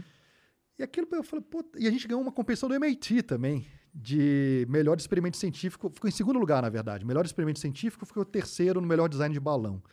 E a gente chegou num ponto lá que era, de longe, o grupo que mais soltava balão no Brasil. Né? Eu, a gente chega, cheguei a soltar oito balões num determinado ano, balões científicos, né? Caramba, que era um número bastante, muito hein? alto. E numa dessas Campus Party tinha uma pessoa ligada a uma Câmara de Comércio Brasil e Estados Unidos. Ele viu o projeto e falou: Meu, esse teu projeto é fantástico. E a gente podia tentar fazer isso num outro local que não é só balão, que é a Estação Espacial Internacional. E aí a minha história começou a mudar. Porque aí a gente se conectou com os Estados Unidos. É, existe um programa de estudantes na Estação Espacial Internacional. É um programa privado feito por um instituto que é corroborado pela NASA e pela NanoRax. NanoRax é uma empresa que manda experimentos para o espaço. E aí a gente aplicou e falou: Meu, eu quero participar, eu já estou com essa história contada aqui junto com escolas brasileiras e eu quero mandar experimentos de estudantes brasileiros para a Estação Espacial Internacional. Aí o que aconteceu? Não foi fácil. Porque o Brasil tem aquela história péssima com a estação espacial. né? Exatamente. E aí, quando caiu lá um pedido de uma instituição brasileira Ei. querendo fazer isso, os caras falaram: olha, cara? dá uma segurada, vamos ver, porque Sério? Hum. não vai ser bem recebido. E demorou uns quatro meses, cara, pra gente tomar o sinal Mas, tipo, verde. o governo não estava envolvido nisso, Não, né? zero, zero. E mesmo assim, caiu. assim. Caramba, cara. Então cai o nome do Brasil na ISS, os caras dão uma. É, é. Mas assim, eu não, duas vezes. eu não sei te falar, por exemplo, se fosse um outro país Entendi. que não, tinha, não fez a cagada da ISS, Gigante, né? Aham. você não teria passado pelo mesmo é, escrutínio em relação Certo. a tudo que aconteceu. Aham. Mas foi muito, cara, é desesperador, vamos assim dizer, porque é, eu queria buscar patrocinador, porque ia ter custo. Uhum. E não, não é barato, cara, o custo de mandar uma coisa para a estação espacial. E eu não tinha como buscar um patrocinador sem ter a certeza que eles Claro, iam aceitar sem tá aprovado lá, né? o meu experimento lá. Basicamente, eu paguei do bolso o primeiro ano do envio da estação espacial. Para não falar que eu paguei a full, eu meiei com o diretor do Google, que conhecia, me viu na TV, veio conversar comigo. O que, que você está fazendo aí? Eu falei, estou fazendo isso e tal, mas eu estou preocupado com os custos. Falei, cara, vamos meiar isso aí. E aí, o primeiro ano da Garateia na estação espacial foi metade no meu bolso, metade do diretor do Google. Olha mas essa só. história acho que eu nunca contei, cara. Que doideira, E aí a gente voou, fez um projeto aqui com escolas de São Paulo no primeiro ano, Ah, isso porque é a gente queria demais, cara. fazer um projeto piloto para entender melhor como é que era. E aí a gente foi no Dante Alighieri aqui em Isso. São Paulo, uma escola super tradicional perto da Paulista e falamos, olha, a gente quer convidar vocês. E por que, que eu convidei eles? Porque eles tinham feito um projeto de balão comigo. Eles tinham me contratado para ensinar os alunos a montar o balão. Esse é um negócio, né? Eles têm um observatório ali, tudo, Tem né? tudo. Então, cara, foram super parceiros. E eles falaram: a gente te ajuda nesse projeto. É, a gente não, não, não vai pagar por isso, mas a gente paga a hora dos professores, que vai ser, óbvio, tem custo, Uhum. né? Imobiliza a logística, tudo que vai precisar. Eu falei, Dante, legal, mas eu só quero pedir uma coisa para vocês. Metade aluno, minto, dois terços aluno de vocês, um terço vocês trazem da escola pública e vocês vão trazer os alunos para dentro do Dante e eles vão passar aqui um período de alguns meses, uma vez por semana, ah, estudando. E o Dante super apoiou e ele mandava o transporte, ele mandava os ônibus da escola buscar alunos em Paraisópolis. Então, foi ah, uma escola de Paraisópolis que participou e uma escola de Cotia. Legal. E aí eles buscavam esses alunos, e uma vez por semana vinham esses alunos e eles montavam esses grupos mistos. E foi uma história muito legal, Sérgio, porque, claro, eu fiz esse investimento que eu acho que se reverteu em várias coisas positivas, mas olhando a história desse- do que esses alunos conseguiram depois, eu falo, cara, o dinheiro que eu economizei na vida para pagar, por exemplo, um dos alunos de Paraisópolis ganhou uma bolsa de três anos no ângulo do Morumbi. Então, cara, quanto é que não custaria três anos do colégio, né? E teve uma das alu- alunas ganhou uma bolsa no Dante. Olha aí. E isso só aconteceu porque a gente movimentou aquele dinheiro lá inicial. Claro. Então, assim, eu, eu nunca reclamei de, eu não acho que é um problema eu ter feito esse investimento, mas eu fiz um investimento em prol de algo, algo que eu acreditava. E isso acabou, cara, desmembrando um milhão de coisas na minha vida positiva, que eu nunca consegui, conseguiria imaginar lá atrás. Então, só para encurtar, hoje em dia eu represento parte da Estação Espacial na América Latina, eu sou responsável por isso. Então, o único nome do Brasil lá, né? É, to, toda, tipo, né, assim, né? é, toda a comercialização do módulo japonês da Estação Espacial, Kibo, é responsabilidade da minha empresa na América Latina. Olha aí. E por que que isso aconteceu? Porque lá atrás eu fiz um projeto educacional na Estação Espacial Internacional. É, eu nunca iria esperar por isso. E, e- e aconteceu, comecei a falar em congresso, comecei a falar em evento. Em determinado momento, os caras falaram: Meu, tem esse cara que já mexe com estação espacial, vamos chamar ele para ser parceiro do Japão, da JAXA, da Space BD, que é a empresa que comercializa no Japão. E me tornei responsável na América Latina para comercializar o Kibo. né? Então as coisas todas vão acontecendo. Ah, vamos. Não, não. Quando tem essa vibe daí empurrando, né? Você chegou a levar aluno lá, né, pra assistir? Então, aí esse primeiro ano, é, teve esse aluno de Paraisópolis, teve um aluno. Porque eles montaram, eu não lembro de cabeça, mas foi em torno de 70 propostas. É, a gente selecionou, montou um grupo de notáveis, professores da Unicamp, da USP, da Unesp, para olhar a proposta desses alunos, de experimento que eles queriam fazer. Escolhemos três, mandamos para os Estados Unidos, e aí a NASA, junto desse é, instituto americano, escolheu o projeto ganhador. Quando escolheu o projeto ganhador, era um grupo misto de alunos do Dante com escolas públicas. E aí ah, a gente conseguiu, de maneiras distintas, assegurar que todos eles fossem para os Estados Unidos para um congresso que tem de alunos que fazem experimentos para a Estação Espacial em Washington todo ano e para o lançamento. É que eu já fui três vezes, né? Estou tentando lembrar que isso na primeira vez eles não foram para o lançamento. Então, é, é, é. O primeiro ano foi só para Washington. Eles foram só para Washington Certo. e It's fun to go twice as hard as everyone else this time of year. That's why Dunkin' doesn't stop at just one signature holiday latte. So, they made two, both handcrafted with rich espresso and topped with whipped cream. The holiday classic Peppermint Mocha features notes of mocha and cooling peppermint, while the toasted white chocolate is complete with creamy white chocolate flavor and cinnamon sugar dustings. They'll help you show the holidays a thing or two. America runs on Dunkin'. Price and participation may vary, limited time offer, terms apply. E aí foram todos os alunos, inclusive o menino de Paraisópolis. A comunidade de Paraisópolis, por exemplo, deu um computador para ele. Caramba, que a legal. comunidade de Paraisópolis pagou o curso de inglês para ele, para ele aprender a falar. E ele foi lá, cara. Ele fez acho que três meses de curso, o suficiente para decorar a fala e apresentar falou no lá, congresso. apresentou lá. Tem Olha vídeo. que maneiro. Foi muito legal, cara.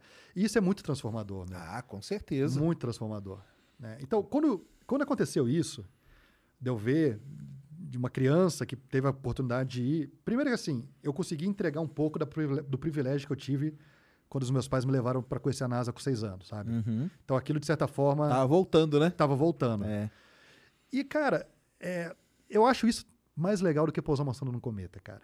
Ah, Por é, incrível né? que pareça. É. Porque você começa a movimentar e aquela movimentação começa a crescer aquela bolha que vai atingindo novas bolhas e aquilo vai criando um efeito cascata que é muito maior do que eu sentado atrás de um computador fazendo um trabalho técnico na Alemanha, entendeu?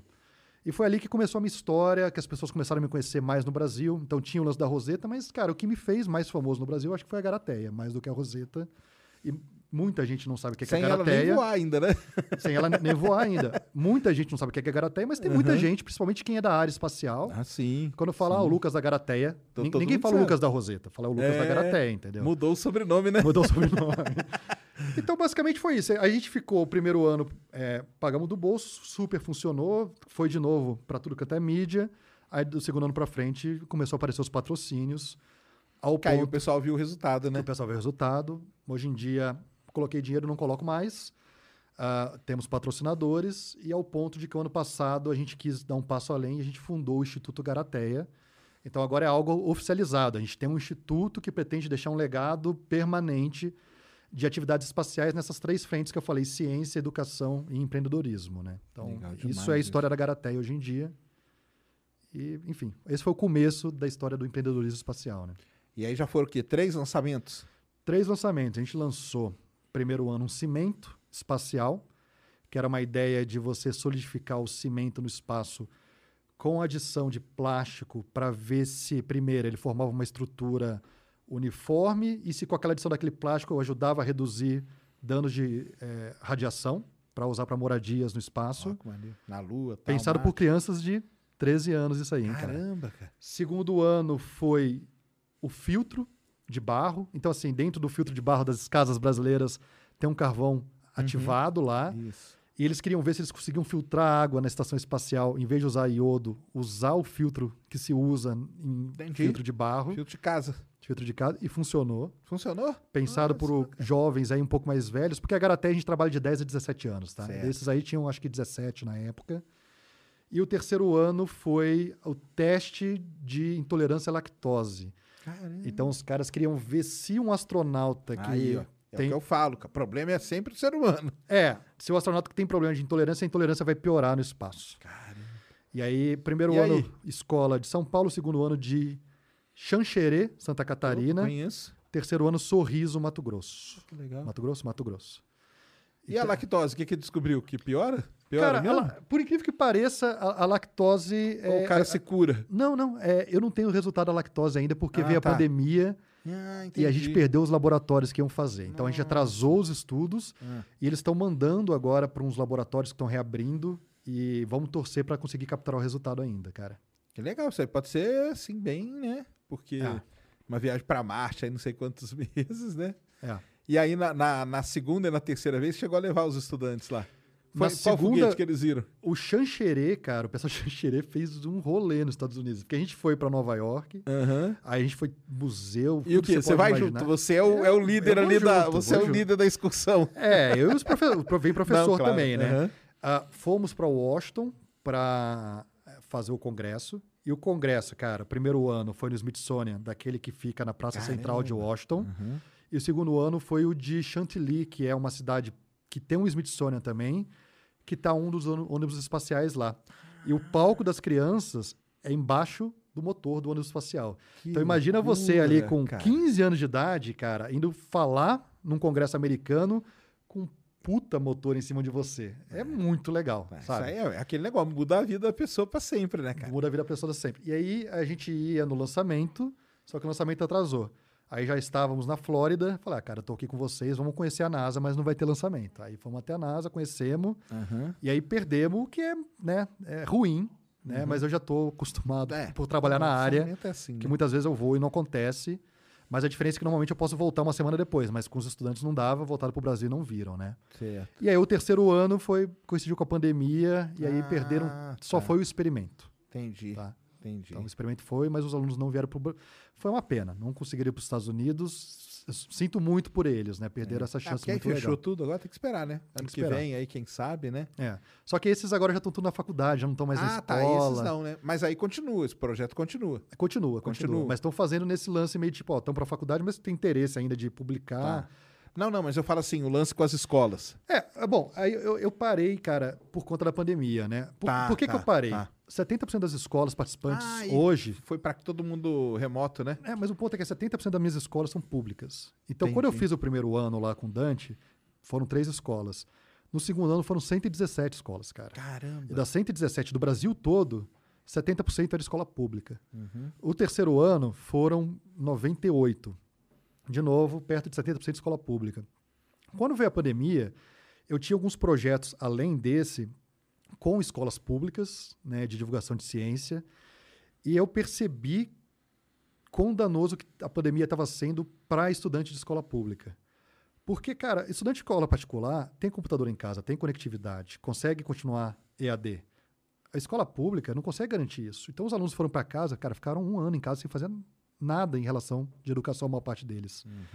Eu falei, meu, é, eu acho que é péssimo para o meu projeto. Eu abri um ano de projeto só para escola particular, porque eu não vim para o Brasil fazer projeto para escola particular. isso, né? Eu vim para o Brasil para fazer projeto para todo mundo. Então, se eu não posso entregar isso para a escola pública, eu não quero né, falar, olha, vocês estão fora, agora é só escola particular. E aí, os dois últimos anos não teve a edição. E ano que vem provavelmente vai ter. Vai ter, vai voltar. Mas a gente aproveitou esse hiato para abrir o instituto e pensar coisas um pouquinho diferentes, né? A gente quer mandar experimento para a Lua também, de, de estudante. Não, e aí, a Garateia vai voar? Tá? Bom, Muita gente até hoje me pergunta, cara, e a Garateia?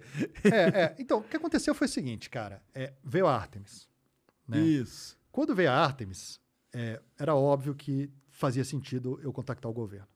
Porque eu falei, Entendi. tá vindo, eu tenho um projeto aqui com o ITA, com outras pessoas envolvidas, a gente tem uma, um fundo científico que faz sentido. Eu estou muito seguro do projeto científico da Garateia e é entrego de bandeja aqui para o governo usar para Artemis. né? É um projeto custo baixo, seria super fácil do Brasil executar.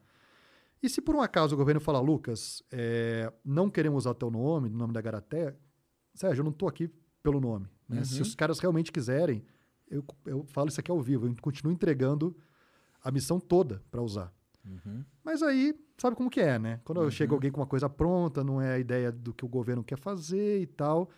Então a gente teve algum- algumas conversas com a AIB na época e tal, mas não, não andou.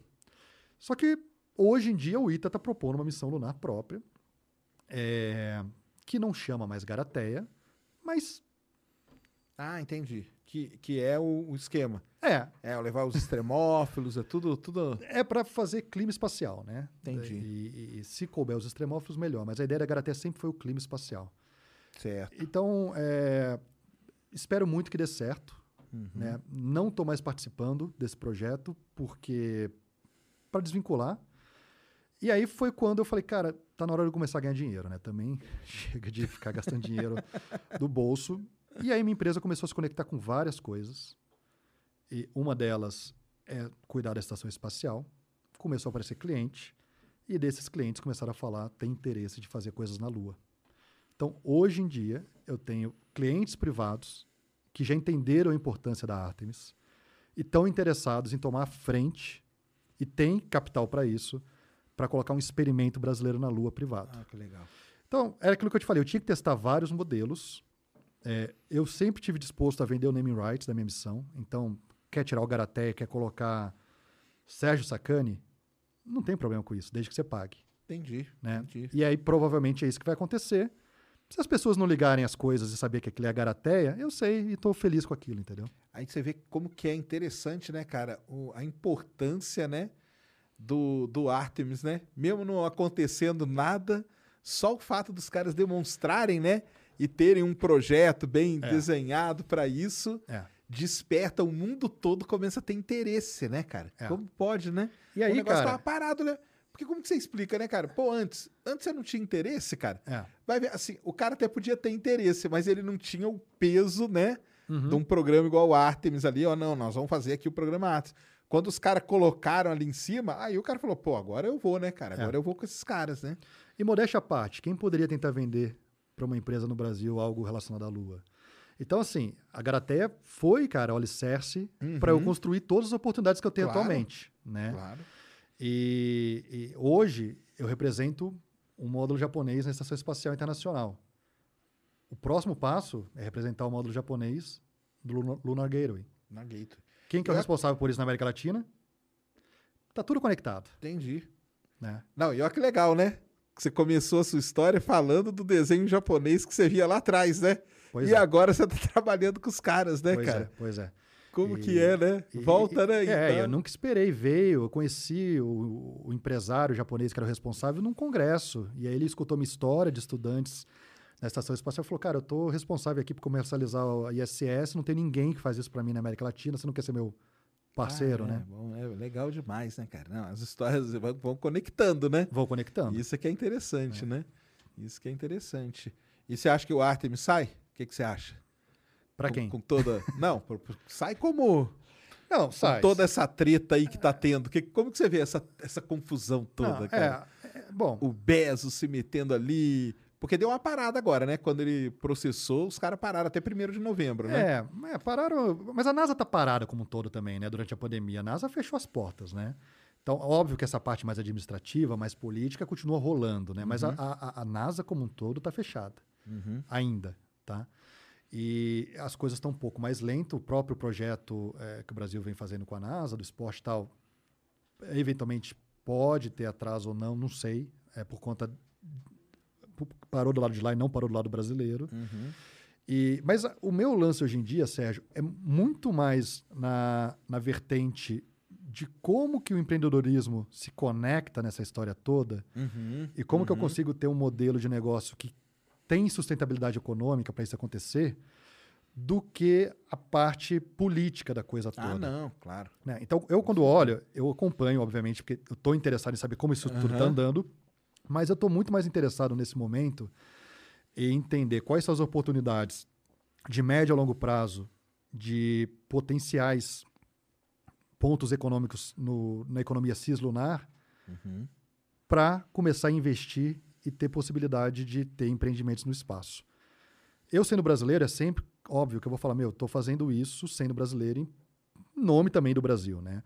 Mas hoje eu moro nos Estados Unidos e me conecto no ecossistema como um empreendedor espacial, não é um empreendedor espacial do Brasil. Entendi, entendi. E aí, basicamente, eu estou muito interessado em como que o Gateway Lunar, por exemplo, vai se apresentar em relação a oportunidades, se ele realmente vai ser instalado em 2028, eh, se o módulo japonês vai apresentar o, mesmo tipo de eh, possibilidades científicas que o módulo da ISS, o Kibo, representa. Certo. Então é esse tipo de conexão que eu participo mais, congressos meus vão mais nesse sentido, é mais nessa parte do empresarial mesmo, né? Não, entendi, entendi.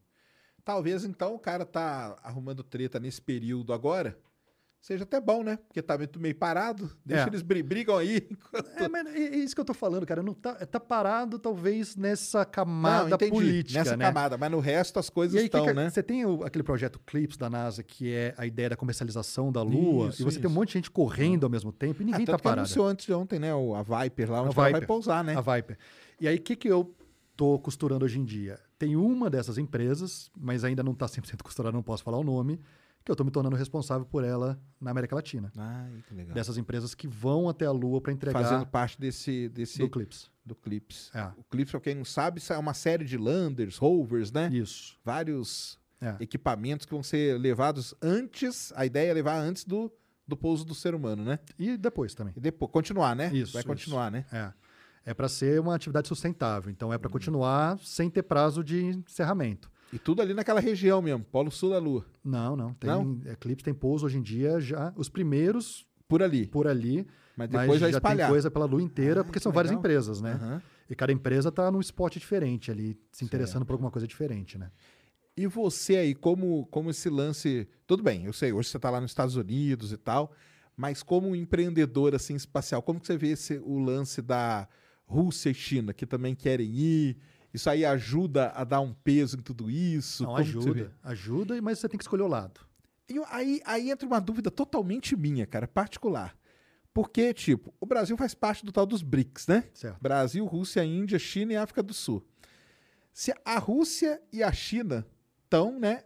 Dizem, pelo menos, tem um acordo para explorar a Lua, né? Uhum. Não seria mais, vamos dizer assim, sei lá, automático o Brasil se unir a esses caras? Cara, Ou, ou não tem nada a ver, Não. ou a viagem da minha cabeça, entendeu? Porque, assim, te- digamos, teria alguma facilidade, nem digo na questão de empreendedores, não, digo até na parte do governo. É. Teria mais facilidade do governo brasileiro se aliar à Rússia e China do que, por exemplo, tentar se aliar aos Estados Unidos da vida? Cara, eu diria que talvez nas gestões passadas, sim. A gente tinha até o CIBERS, que era o Isso. projeto Sino Brasileiro, ah, que completou quantos anos? 30? Bom, não lembro de cabeça. É um projeto já longo e a gente fazia com a Que China. já vinha um longo tempo de parceria, né? Exato, Isso. exato. E num desses congressos, inclusive, a China já se mobilizando com esses lances de missão lunar, Uhum. propôs para o Brasil fazer parte de uma missão lunar chinesa. Teve toda essa Teve história. esse papo? Teve. Eita, Israel caralho. já convidou. Tem várias coisas ali na, Ah, que, não, que acontece. É, que acontece a gente Há né, conversas as ali, pessoas né? não sabem, né? Exato. Então assim, o Brasil hoje em dia tem uma orientação para fazer coisas com os Estados Unidos. Certo. Quando a Artemis surgiu, né, é, não tinha mais essa orientação automática de fazer coisas com a China na área espacial, Certo, ou com a certo. Rússia, ou com a Ucrânia. Né? A gente mudou o eixo de atuação. E então me parece que dentro desse cenário todo era muito mais óbvio que a gente fosse assinar a Artemis. Certo. E eu, Lucas, moro nos Estados Unidos. Então, para mim, né, e tenho parceria com os japoneses que estão na Artemis, né, e que tem landers, inclusive. Uhum, Então, para mim, faz muito mais sentido, né, para as coisas que eu faço, que a Não, gente esteja claro. alinhado com os Estados Unidos. Não. Mas reconheço que E tá assim, pro, pro vamos supor que tem alguém assistindo a gente e fala, cara, pô, eu queria fazer, virar empreendedor espacial. Vale a pena vale. ir atrás de alguma coisa com o China? Porque eu, eu sei, porque na minha área, a China tem muita parceria aqui com o Brasil, na área de petróleo, eu tô falando, entendeu? Uhum. Então tem a Sinopec, Sinoken aqui, entendeu? Faz projeto e tudo. Aí o cara que é um empreendedor aí, que quer, vamos supor, seguir sua, igual você. Só que o cara fala, caramba, e se eu for ali pro outro lado, o que que será que, será que dá? Será que existe? Será que tem como, entendeu? Uhum, uhum. Porque se eles têm esse, esse plano, né? É, Tem uma abertura, pelo menos, ou será que não? tem, tem, tem abertura. Eu, inclusive, a minha empresa já participou de um evento onde a gente foi avaliado por uma comitiva chinesa e propuseram investimento na minha empresa. Aí. E a gente negou. Ah, é? É, porque achou que seria arriscado demais. Entendi. É. É, você faz as avaliações lá as avaliações suas, e tal. não, não valeu a pena. Mas é, tem uma empresa da Argentina chamada Satellogic, que é uma empresa de magiamento terrestre, Uhum. e o principal round de investimento dessa empresa foi chinês. E aí eu falei, putz, os caras da Satellogic vão só atender mercado chinês agora, esquece todo o resto do mundo. Hum. Cara, Forças Armadas Americanas fechou um contrato gigantesco com os caras. Olha só. Então, assim, tem coisas que né, você acha que está escrito na pedra e não vai Não está, não, não, tá, com entendeu? certeza. com É certeza. difícil. Você tem que mensurar os riscos, Claro. né? Mas sim, né, e- existe possibilidade de você apresentar uma ideia para a China, né? E qual que é o caminho, assim? Você consegue dar um... Ah, na China, quem toca toda essa parte, assim, o governo está metido em tudo, né? Então eles têm lá um órgão chamado Great Wall, né? Muralha da China, que, que ele é o cara que intercede por empresas junto ao governo chinês, né? Certo. E aí, cara, eu, em evento, você vai em evento da área, você inevitavelmente acaba caindo com um cara desse e você troca uma ideia com ele e tal. Na China, esse seria o caminho. Cada país vai variar. Entendi. E o que eu defendo muito hoje em dia é que o Brasil deveria ter seu próprio ecossistema de empresas espaciais Com certeza, né? e deveríamos educar os investidores para entender a importância disso e como que isso pode ser rentável. Deveríamos educar os empreendedores, os sonhadores, os idealizadores da possibilidade de se fazer isso e deveríamos educar os potenciais clientes, né? Então, existe um trabalho, cara, que é muito ainda incipiente de você conectar essas pontas todas no Brasil e criar um ecossistema. Claro. Mas ninguém vai fazer isso pelo Brasil. Eu já cheguei a essa conclusão. E aí, eu e outras pessoas que temos interesses comuns, começamos a pensar modelos de como criar um ecossistema brasileiro de startups espaciais. Então, eu não estou sozinho nessa. Talvez eu seja um dos pioneiros, mas tem outras pessoas comigo, tem outras startups espaciais no Brasil. A gente tem uma aliança de startups espaciais brasileiras, onde a gente tem. São 40 associados atualmente. Desses Nossa, que 40, legal. 13 tem, acho que, startups, já com algum tipo de, de atividade. E fora isso, eu, Lucas, com a minha empresa, montei um programa chamado New Space Brasil, que é de educação para empreendedorismo espacial. Então, se alguém tiver interesse, entra lá no newspacebrasil com z.com. A gente tem lá um fórum, ah, tem um servidor no Discord que a gente discute empreendedorismo Legal. espacial e oferecemos um curso de formação digi- digital, né, online, Certo. para a pessoa entender o que que é ser empreendedor, mas com essa pitada espacial.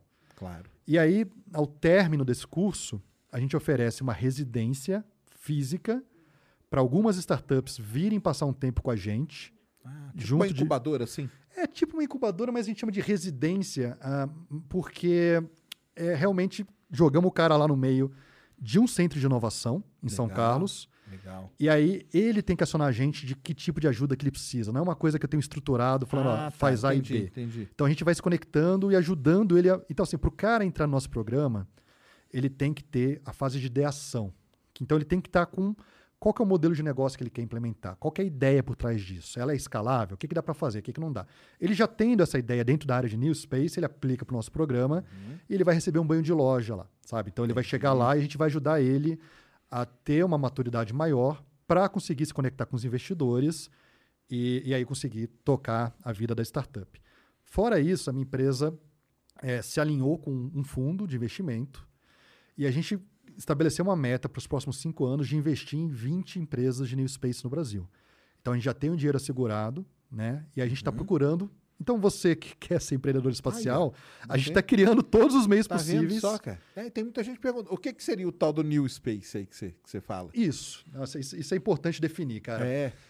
O New Space é, é- Eu vou começar. O que que é o Legacy Space? que é o Isso, anterior, boa. tá? Aham. Algumas pessoas chamavam de Old Space, mas é muito pejorativo chamar de Old. Space. Old school, né? É, então é o Legacy.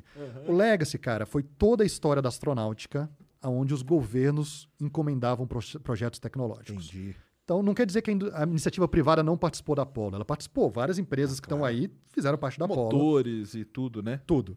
Mas elas não chegaram e falaram, poxa, vou desenhar um modelo de negócio porque tem que ser sustentável economicamente falando. Não, simplesmente recebia um pedido da, do governo americano e aí elas entregavam aquele pedido. Era uma encomenda tecnológica. Lá por volta da década de 70, os caras começaram a cunhar um termo chamado outspace, do sentido de que em algum momento vai ter que parar com essa coisa de só ser encomenda tecnológica e as atividades começarem a ser economicamente sustentável no espaço. Esse termo ficou alguns anos. Finalzinho da década de 80 virou New Space. Até década de 90 não tinha nenhum, nenhuma startup muito conhecida na área, mas já tinha alguns malucos fazendo isso.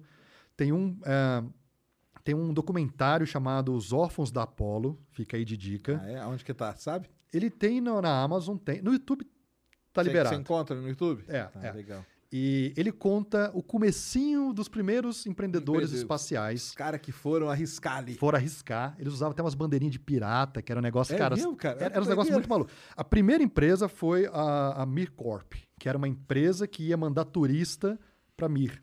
Caramba, isso aí que é década de? Comecinho da década de, do- é, de 90. Olha só. 90? Não, término da década de 90, Certo. certo? E esses caras que começaram, eles que é, o governo fez romper, porque não queria que voasse com os russos, o governo, eles eram americanos. Caramba. Fez romper. Tá tudo, eu não quero falar os spoilers do Não, documentário, porque o documentário é muito legal. Vejam Tá. lá os órfãos da Apollo. É, e- hoje em dia esses caras continuam na indústria. Então, um deles é o fundador da NanoRex, que é a principal empresa de hardware na estação espacial. Uhum, claro. E o outro foi o fundador do Deep Space Industry, que foi uma das empresas que estava se propondo a minerar asteroides. Uhum. Então os caras continuam nativos, são pessoas conhecidas, mas eles começaram lá atrás. E o Caramba. documentário é super legal nesse sentido.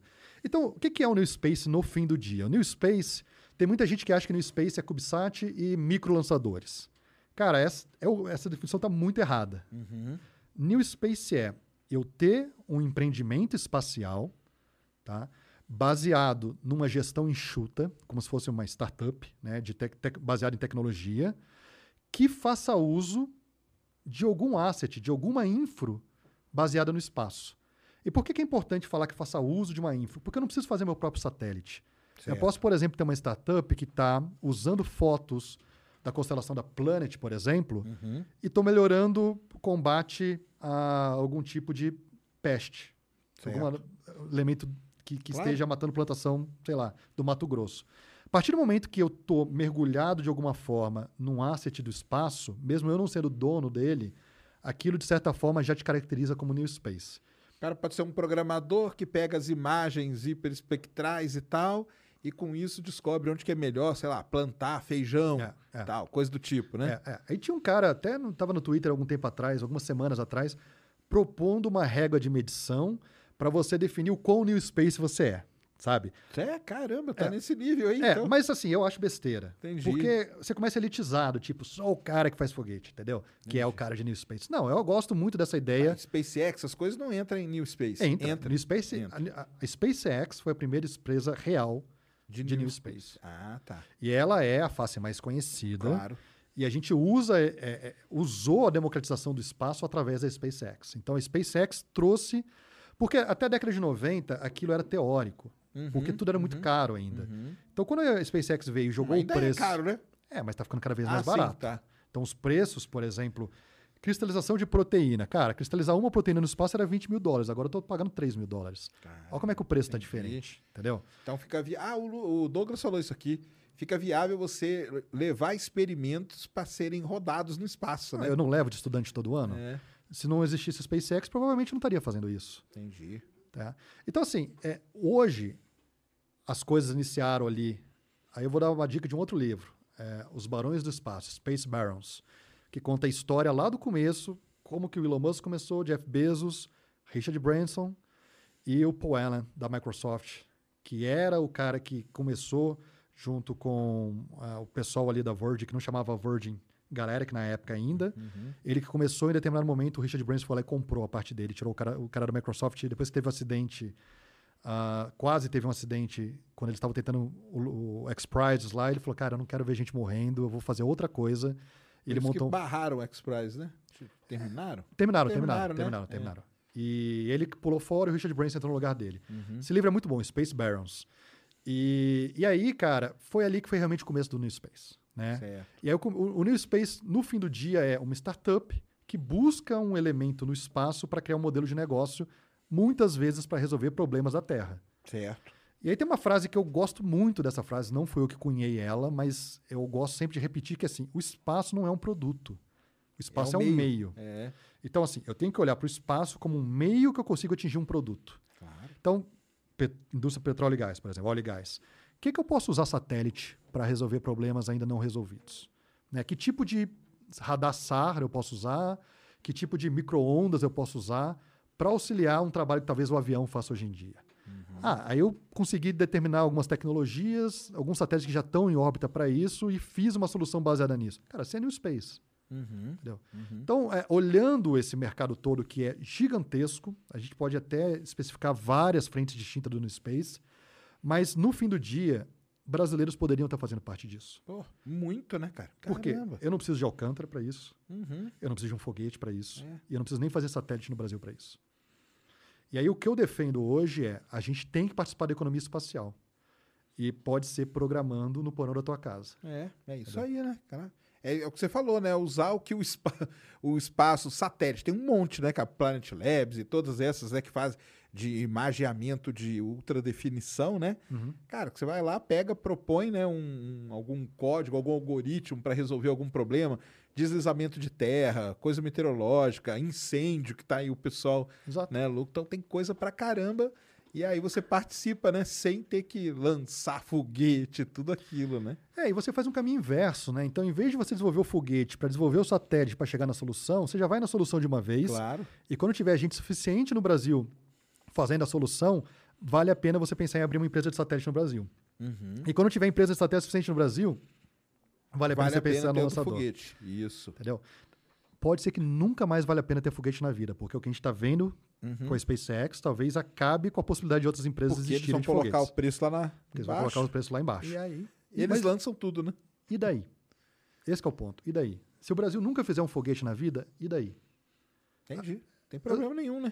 Mary redeemed a $50,000 cash prize playing Chumba Casino this year. I was only playing for fun, so winning this was a dream come true. Chumba Casino is America's number one social casino experience. It's serious fun. With over 80 casino style games to choose from, you too could win life changing amounts of cash. Be like Mary. Log on to chumbacasino.com and give them a whirl. That's chumbacasino.com. No purchase necessary, void or prohibited by law. 18 plus. Terms and conditions apply. See website for details. The voice in the preceding commercial was not the actual voice of a winner.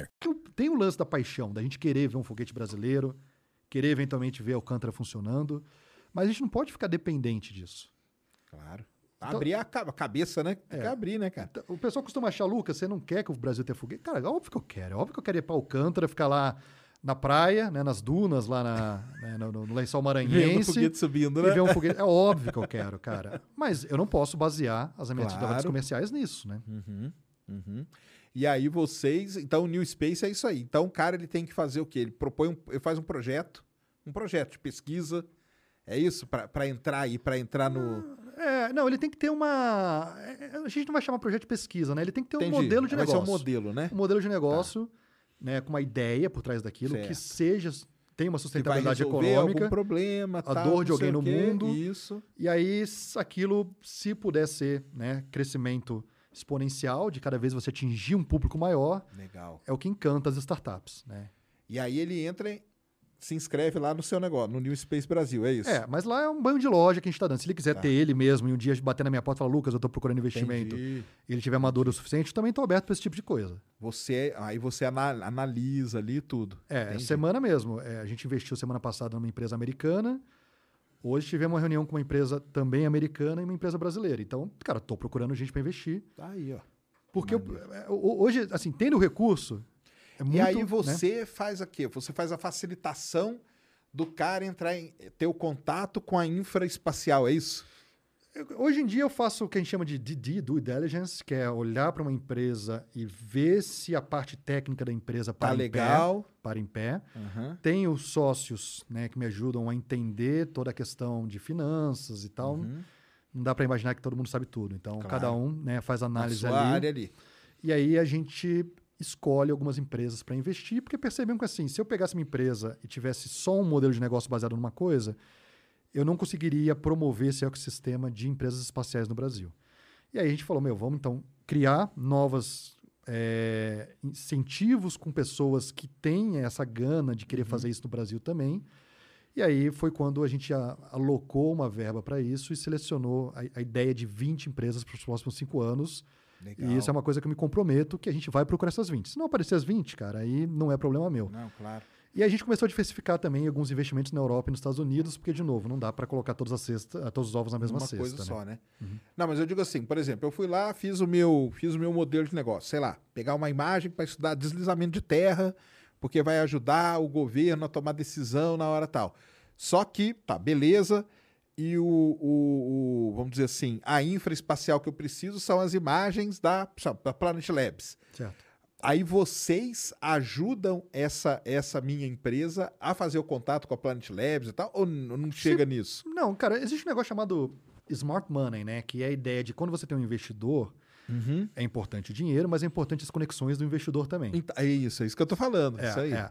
Mas, por exemplo, hoje é show me the money, né? Então, se você tem o dinheiro Tá, e você você bater e na compra e porta, pronto, é, né? compra e Tá, pronto, entendi, entendeu? entendi. Agora, se é um negócio é, muito mais específico, é claro que a Isso. gente ajuda, né? Ah, tá. Claro Então que- essa face ajudam o cara a É, porque começar ali. se eu tô investindo meu dinheiro no cara, eu quero Claro. que ele dê certo, né? Pra- E a gente- Porque aí você vai dar certo de, de tabela, né, É. ali, né? Então, muitas vezes você nega o investidor Aham. porque o dinheiro não é smart o suficiente. Entendi. Então você está vendendo participação da sua empresa para um cara que não vai te ajudar a alavancar a sua empresa. Muitas vezes não vale a pena pegar aquele dinheiro, vale esperar um pouquinho mais e procurar um cara que tem uma conexões menores, melhores, né?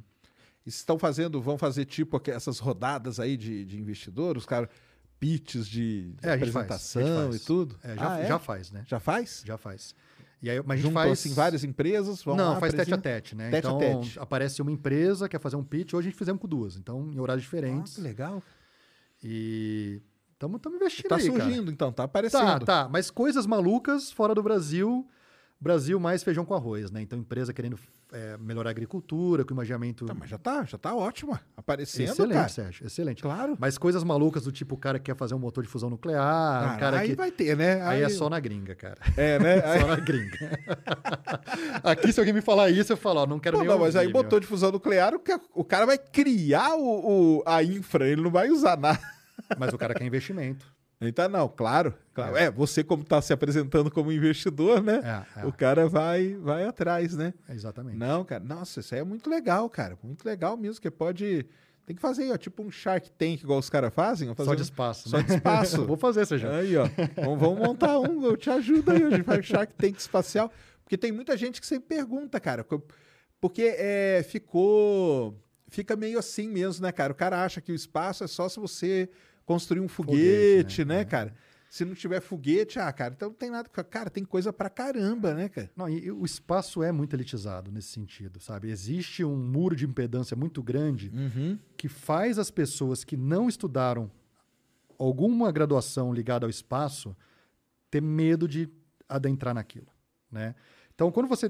Porque foi a vida toda vendido o espaço como um- Rocket um scientist. fim, né? Um, um- Não, mas, não- mas tem, mas tem esse negócio, cara, é rocket scientist. Ah, sim, sabe? claro. Isso é péssimo, porque espanta um cara que não é rocket scientist de querer fazer um negócio muito legal no espaço. Claro. E às vezes o cara tem até uma ideia legal, mas ele fica ali, né? Fica acanhado, né? Porra, espaço, cara, se eu É. for lá, os caras vão rir da minha cara, entendeu? Aí o dia que alguém lançar, eu vejo lá. Exatamente. Então, isso é uma coisa que, cara, eu hoje em dia me sinto total na posição de que se eu ver alguém dando carteirada nesse lance, eu falo, cara, Uhum. você é um idiota. Porque a gente tem que estar aberto para qualquer empreendedor. O mesmo cara que fundou o iFood poderia estar criando uma empresa Claro. para mandar coisas para o espaço, entendeu? Não, e aí você pega o cara e fala, cara, ó, isso aqui que você tá fazendo é um negócio maluco, não tem, né? Vocês dão esse feedback pro cara, né? É. Ó, isso aqui tem até, né, futuro nisso aqui, né? É, E segue, né? o cara que criou, eu até falei do iFood, o cara que criou é um apaixonado ferrenho por espaço. Já, Ah, co- é? já tive reunião com ele que ele quer, em algum momento da vida, ter atuação junto ao espaço. Aí, Tem vários caras desse. Só que falta histórias contadas que sirvam Uhum. de referência para essas pessoas pensarem, pô, dá pra fazer coisa no Brasil, cara.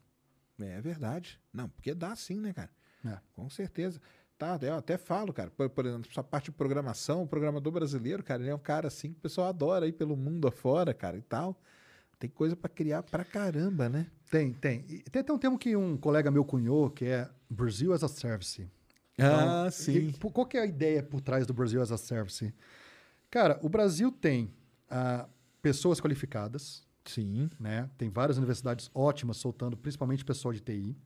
A gente tem um fuso horário super amigável com a Europa e Estados Unidos. É, a gente não tá, fica ali no, numa meiuca, né? Não tá na meio, não tá na Índia, entendeu? Não tá lá no- na Ásia. Mas a Índia que ainda é, é quebrado, né? O fuso. que ainda quebraram o fuso. Além disso, a gente tem uma proximidade cultural muito grande com o Ocidente, porque a gente é Ocidente, Claro. né? E tem, um- nesse momento, um câmbio super favorável. Então, quando você junta essas quatro coisas, cara, a gente devia estar dominando o mundo. O que a Índia faz de software, o Brasil era o cara para fazer isso, porque a gente tem tudo aí pronto para fazer isso. E a área espacial faz usufruto muito de TI, né? Desenvolvimento de software, Claro. né? Então, quando eu converso com muito é, com os empreendedores, eu sempre coloco, fala, cara, tira um pouco a ideia do foguete, pensa na ideia do software. né? Tem muita coisa para ser resolvida no espaço que é só coisas intangíveis. Claro. E aí você pode pensar em modelos que vão ser replicados no mundo inteiro, né? E parta de coisas que o Brasil já tem aptidão. Então não vá querer fazer, por exemplo, monitoramento de urso polar, porque a gente não tem urso polar aqui. Mas pense muito petróleo e gás, pense muito mineração, pense muito agricultura, porque você pega a Embrapa, por exemplo, é reconhecida no mundo inteiro. Claro. Né? Por que, que eu não posso me juntar com a Embrapa e pensar numa solução com o aprendizado que a gente já tem de anos e anos, né, baseados em pesquisas que a Embrapa faz? Cara, tá aí. Tá aí para a gente fazer. Então é você buscar as aptidões que o país tem, para quem quer começar no Brasil, e alavancar isso para outros países depois. E essa é a beleza do espaço. Porque ninguém vai para o espaço para monitorar São Paulo. Cada vez que você chega mais alto, você começa a ter aquela perspectiva global cada vez maior. Então, colocar um negócio, uma startup no espaço, se você não está olhando para o mercado global, você está perdendo tempo. Claro. Então, comece com os aprendizados que você tem em casa, com as aptidões que o Brasil te oferece, mas já vai para o mercado global, né? Ah, isso com certeza, né? Mas aí então tá- tem que, tem que fazer essa, tipo, reeducação aí, né? Do- de, de explicar esse É. negócio do, do, do spa, do New Space, É. de. Né? Porque o pessoal acho que não sabe, né? Não sabe, Não sabe, né? não sabe. Mas, bom, a mídia Aí tradicional... lá nos Estados Unidos, como que é isso? É- Já é Não. mais difundido? Com certeza, Bem mais né? difundido. Com certeza. Mas o mundo, cara, tá vivendo um momento muito interessante. Porque você tem esses Europa Ocidental, você tem China e você tem Estados Unidos com empresas de New Space a rodo, mas países que não tinham história nenhuma que o espaço acordaram para isso. Você pega a Austrália, a Austrália tem um super programa bacana para empresas de New Space. E qual que é a história da Austrália no, no- no espaço? Zero. Então os caras se tocaram que existia uma nova economia espacial e falou: meu, eu, governo, quero fomentar um ecossistema de empresas espaciais na Austrália. E se você tem uma ideia, você é bem-vindo ao meu país. Quem mais faz isso? Finlândia, Finlândia, cara. Caramba. Portugal. Ah, você tem a Scooby, por exemplo, na Finlândia. Aham. Leste europeu. Eu trabalho hoje com uma empresa chamada Endurosat, que faz CubeSats. Está na Bulgária. Tem empresa na Lituânia.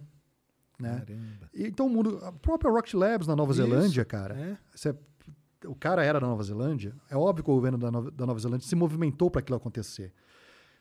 Luxemburgo. Que, Luxemburgo, talvez um caso à parte, porque ele já tem algumas coisas desde a década de 90, da década de 80, mas Luxemburgo hoje é a maior referência em legislação espacial. É um país pequeno que teve possibilidades de legislar a favor da iniciativa privada. Uhum. E ele serviu de referência para o mundo inteiro, inclusive para os Estados Unidos. Caramba. Né? Então tem muita coisa acontecendo espalhado que não está só concentrado Estados Unidos, Rússia, China e Alemanha e França. Tem coisa acontecendo no mundo inteiro. E infelizmente o Brasil não acordou para isso ainda. E é- hoje eu fico naquele sentimento de que existe uma possibilidade real de sermos espectadores do movimento New Space para eternidade. Sério mesmo? Você acha que não. Porque diferente de empresas dot-coms, por exemplo, da década de 90, Hum. que o Brasil demorou 15 anos para acordar para aquilo, cara, você fazer uma programação de um site, de uma ferramenta de internet, é sentar a bunda na cadeira, buscar as ferramentas mais modernas Uhum. e usar aquilo para criar uma solução. O espaço tem, um, tem parte disso que a gente veio falando de software, mas quando você fala de satélite, quando você fala de foguete e tal, tem uma herança também. Então, a SpaceX só existe Ah, não, claro. porque você tinha uma herança. Tem um tá- negócio cultural, né? Cultural. Tem, tem um negócio Então, cultural. o que está acontecendo nesse claro. momento, na minha opinião, é novos países aproveitaram um vácuo que existia do entendimento do que era o New Space e eles estão entrando nesse vácuo junto com os grandes. Então, a Entendi. Austrália não está sozinha longe dos Estados Unidos. Está aprendendo que os Estados Unidos está fazendo as coisas acontecer. Vai chegar algum momento que todo mundo absorveu esse aprendizado Aí estão lá na frente. e fez um aqui, gap né? muito grande, que não vai ser uma ferramenta de internet que eu vou comprar vai pular esse gap, entendeu? Entendi. Esse que é o problema da área aeroespacial, que é muito empírica, né? Você tem que fazer a tentativa e erro. Então, quando você lança um satélite, a chance dele falhar a primeira vez, principalmente sendo uma empresa pequena, de New Space, é muito grande. Vai chegar num determinado momento que... Ah, a gente viu aí dois lançamentos de empresa pequena, a Astra e a Firefly, que os dois, né? É. Um foguete saiu de lado, né? E depois e o outro explodiu, né? É, isso é porque a gente tá falando de um buraco muito mais embaixo que é foguete, mas É, o não, próprio sim, satélite, claro, cara, claro, aham. tudo falha, meu. Não, falha. Não, é, não vai funcionar na primeira vez, né? Exato, exato. É bem e aí começa a ficar um gap muito grande que vai espantar investidor, porque o cara, por que que ele vai investir no Brasil que não criou um esforço para iniciar junto ao New Space, né? Então, isso é muito importante. Eu não sei quantas pessoas no Brasil têm consciência disso. E né? como resolver isso? Como Cara, que a gente faz? Que- Eu acho que é uma junção. É, eu- assim, eu acho que o trabalho da divulgação científica, que você e outras pessoas fazem, talvez seja um dos mais importantes nessa história toda.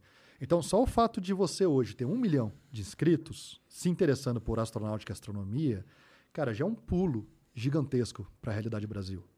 Outros canais que não têm um milhão, mas que estão contribuindo com a astronáutica e tal, vai captando esse pessoal que eventualmente vai escutar falar sobre New Space e um cara desse pode levantar a mão e falar, pô, eu quero viver disso, quero trabalhar com isso.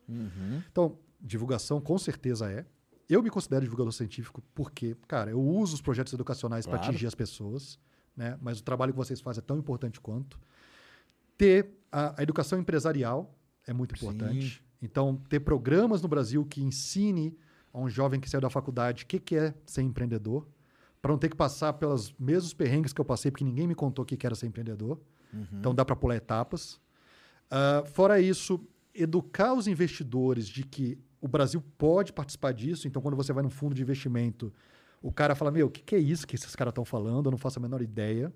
Entender, né? Falar ali o mesmo, no mesmo, né?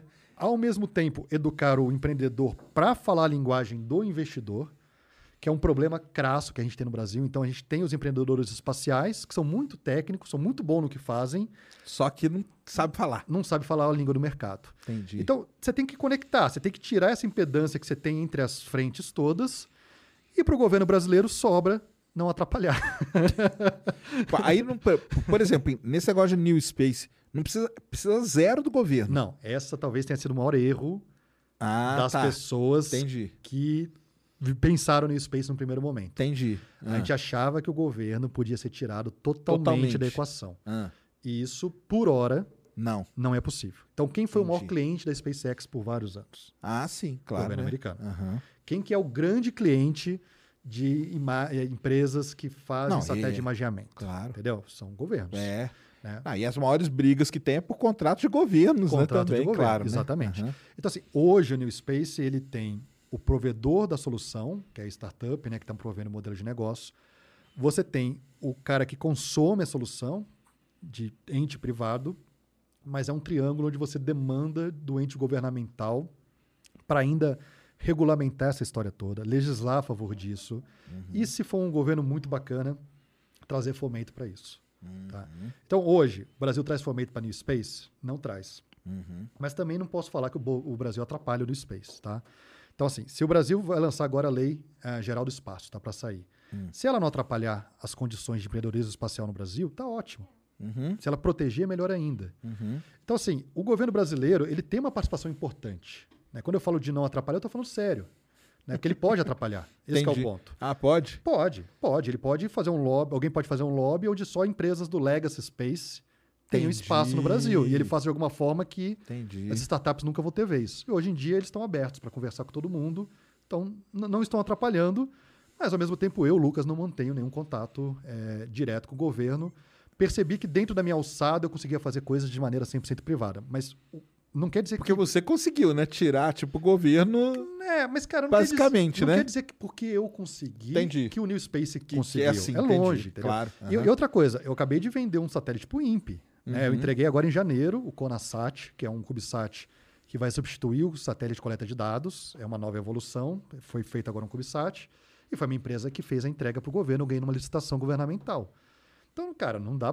Não meu- dá pra sair totalmente. não, né? não dá. E nem quer. É importante, Sérgio. Né? Não, não tem o porquê tirar o governo. Né? Ele, Uhum. ele é uma parte importante da equação. Pode ser que daqui a 20 anos, quando a gente começar a falar sobre futurismo, pode ser que o governo não esteja mais nessa pegada que está hoje em dia. Mas Uhum. nesse momento de transição, o governo é muito importante. Entendi, entendi. Porque tem que, tem que regulamentar, né? Mas a, a empresa ali, o investidor ali, no, no- vamos dizer assim, no começo ele não precisa. Ele, ele monta o projeto dele, monta o plano de negócio, vai tentar né, levantar o investimento e tudo, e aí que vai ver como que isso vai se atrelar ao governo e tal, né? Até que você falou que colocam eles no- em São Carlos, é isso? É, no, no meu programa é em São Carlos, né? Entendi. E- mas em São José dos Campos tem lá o Parque Tecnológico em São José, que também Uhum. Recebe startups espaciais. Entendi. Então tem outros locais se movimentando. É, Florianópolis está criando um centro também. É, porque ali a federal, né, ela tem um... É, eles lançaram lá o Floripa Sat, né? Isso. E agora eles estão com aquele projeto do Catarina. Catarina, isso. É, é. Catarina que eu vi. Então tem várias coisas acontecendo aí no Brasil. Uhum. É, acho que assim, o único que fala mesmo de 100% privado sou eu, Uhum. né, né, né, nesse universo todo, mas não é um mérito isso também, tá, Sérgio? É só uma condição. Não, entendi. É. Entendi. É que assim deu, funcionou pra você, né? É, funcionou assim. Tem muito chão a trilhar ainda, cara. Eu Aham. não cheguei na Lua ainda, que Não, é né? meu, meu Mas vai, objetivo. Vou. Mas também ninguém chegou aí, tá tranquilo, tá, tá, É, tá é. ali, cara. Uhum. E não tenho 20 empresas para investir. Então, assim, histórias que demora tempo Ah, para se claro, cumprir, né? é do dia pra noite, né? Eu estaria muito assustado se eu chegasse aqui te contando um monte de coisa já realizada, sabe? Na verdade, tem muita coisa para realizar. Isso que é o bom da vida, né? Tem Não, claro. continuidade. né? Claro. É. Não, isso sim. É, não, e eu acho que esse negócio aí da, da Lua vai ser muito legal, cara, porque aquele Viper lá é um robozinho bonitinho, né? E ele é de uma empresa, né? É de uma. Ele Mas, é um- é que vai para assim, tem outros, né? Então Tem você tem, por exemplo, a, a iSpace, que é uma empresa Isso. japonesa. Cara, a iSpace está com um monte de rover previsto. E toda a economia da iSpace não é na logística espacial, é na condição do que, que esses rovers vão poder fazer na Lua lá para frente. Então eles estão resolvendo primeiro o problema da logística espacial, fazendo lander para pousar na Lua. Mas o que eles querem no fim do dia, se até entrar no site da iSpace lá, tem um vídeo super bacana mostrando como vai ser a rotina na Lua no futuro e um monte de rover indo para cima e para baixo. Entendi. Vamos usar isso aí, né? O Emirados Ára- Árabes Unidos, por então, exemplo, Emirados, né, cara? Como tão os caras fazendo uma rover. volta, né? com a Space. E o Rashid, né? É. Rashid. Então eu- é um rover baseado na plataforma do que a Space propôs a fazer. Começou no Japão, está em Luxemburgo, está na Alemanha, está nos Estados Unidos hoje em dia. Cara, tá acontecendo um monte É. de coisa. Não, o Emirados, pra mim, cara, é um dos grandes exemplos de um país que, que os caras falaram assim, cara, nós vamos dar uma muda- mudada, né? É. Porque fizeram 50 anos agora, né? E resolveram, né? Vamos pra lá e tal. E eu li bastante a história deles ali durante a época da, da Hope, né? Da missão deles, né? E falando, né? Que os caras queriam mudar, porque eles não tinham doutores, eles não tinham, né? Era todo mundo trabalhando petróleo, né? O tempo todo. É, Mas você sabe qual foi a proposta deles, né? A proposta foi, em 2117, se não me engano, Aham. terem uma cidade do tamanho atual de Dubai em Marte. Em foi Ma- isso que começou o mote É, deles todos, né? Isso. Cara, muita gente olhou aquilo e achou que era piada, que tal. Aí, de repente, vem a Hope, agora vem o Rover. Então, assim, os caras estão contando uma história, cara. Não. Não, e aumentou até o lance lá de, de mudar o esquema para ter mais doutores, para ter gente mais técnica formada, né? Coisa que eles não tinham, né? E, inclusive, inclusão de mulheres. Cara. Inclusão de mulheres, que é um negócio assim, viu? Ah, Tanto que a equipe lá era boa parte mulher, né? É, é. Aí escolheram agora os astronautas, né? Os novos, né?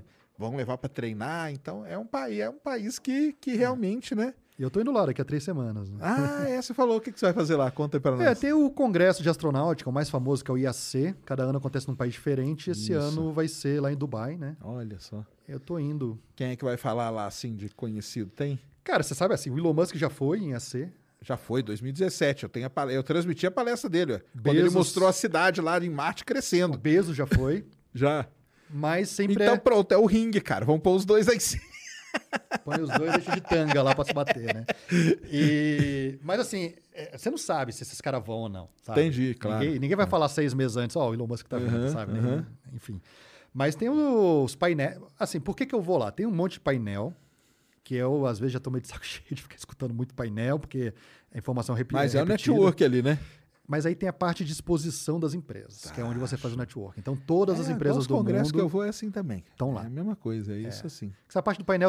O legal do painel. Ah, não, às vezes do- tem um trabalho ou outro, mas a É. exposição onde tem as empresas que vêm... apre- Isso aí é que é a parte que é interessante. Exato, exato. E aí, é óbvio que, porra, uma vez que você está na área espacial, teu painel vai ser com um astronauta, teu painel vai ser com um cara tipo Elon Musk. Então, assim, existe essa, esse miticismo, essa fantasia Uhum, em cima da área. Então, sempre vai ser legal estar nesse tipo de coisa. É um congresso mais legal do que provavelmente é um de petróleo e Eu, gás. com certeza, diria. eu te garanto. Mas eu, eu, Lucas, estou indo no fim do dia com essa ideia de empreendedor, né? Estou indo lá para me conectar com outras pessoas no, na área de exposição, né? Na área de exposição. Empresarial. Mas não, não anunciaram nenhum nome assim desses. Quando que é? É agora, de 25 a 29 de outubro, Ah, é? Ah, legal. É o quê? Dubai mesmo? Dubai. Dubai? Ai, maneiro demais, hein, cara. Ah, ah, podia ir os dois lá, dar uma treta lá em cima do pau. E isso ia render, hein? Já pensou? Que ser- Você acha que os dois brigam mesmo, que no final eles são tudo amigo? Que que é tudo marketing? O que, que você acha, cara? Não, não, acho que eles Eles têm uma treta Acho mesmo? tem umas treta mesmo. Tem? Mas, mas não tinha, né? Quando começaram, a história. é, por isso que eu até recomendei esse, recomendei esse livro do Space Bars, porque conta toda essa história Ah. inicial. Eles chegaram a jantar junto, inclusive, lá no Então, começo. é. né? Eles tinham uma Eu pretensão. acho que eles ainda jantam, hein? Acho que não. Cara, Não, que não janta, não. tá pesado, né? Cara, assim, podemos falar do Elon Musk, cara. É, por eu trabalhar na Você indústria... conhece eles? Não, pessoalmente Não? não. O máximo foi a Gwen Shorwell, Ah, Gwen, que você eu, chegou. num painel online, tá? Entendi. Não foi pessoal. Entendi. E eu nem falei com ela. Era um negócio de uma exposição de ideias e ela era uma das pessoas que estava avaliando Certo, certo. e eu estava lá. Ah, mas o, o lance é que assim, o Elon Musk é uma figura conhecida no Vale do Silício por coisas não muito boas. Então, a- a- as pessoas têm atrito com ele mesmo, de verdade. Entendi. É. Então, uma coisa, por exemplo, a SpaceX é notoriamente conhecida como ótima roubadora de ideias. Então, você tem uma ideia, você vai apresentar para a SpaceX, em vez dela Você se comprar você, ela provavelmente tem um monte de engenheiro bom lá, ela vai pegar a sua ideia e vai te descartar, cara. Entendi. Então, tem muito problema de ética que as pessoas levantam. E aí eu tento separar muito feitos né, do que Claro. eles estão fazendo da pessoa. Entendi. Então, pe- pessoal, cara, tem um negócio que eu sempre evito o máximo. Quando eu, eu dou muita palestra, né? O pessoal adora falar, meu, podemos colocar aqui na chamada que você é o Elon Musk brasileiro? Eu falo, aí, e aí? cara, eu acho que não tem nada a Por ver. com favor, não, né? Não, eu não, eu não digo. Primeiro que eu acho que. Não, eu entendi, eu entendi. É, primeiro assim, eu não sei se é uma falta de respeito ou um elogio. No fim das contas, eles querem chamar pessoas. Ponto. É pragmático. Né?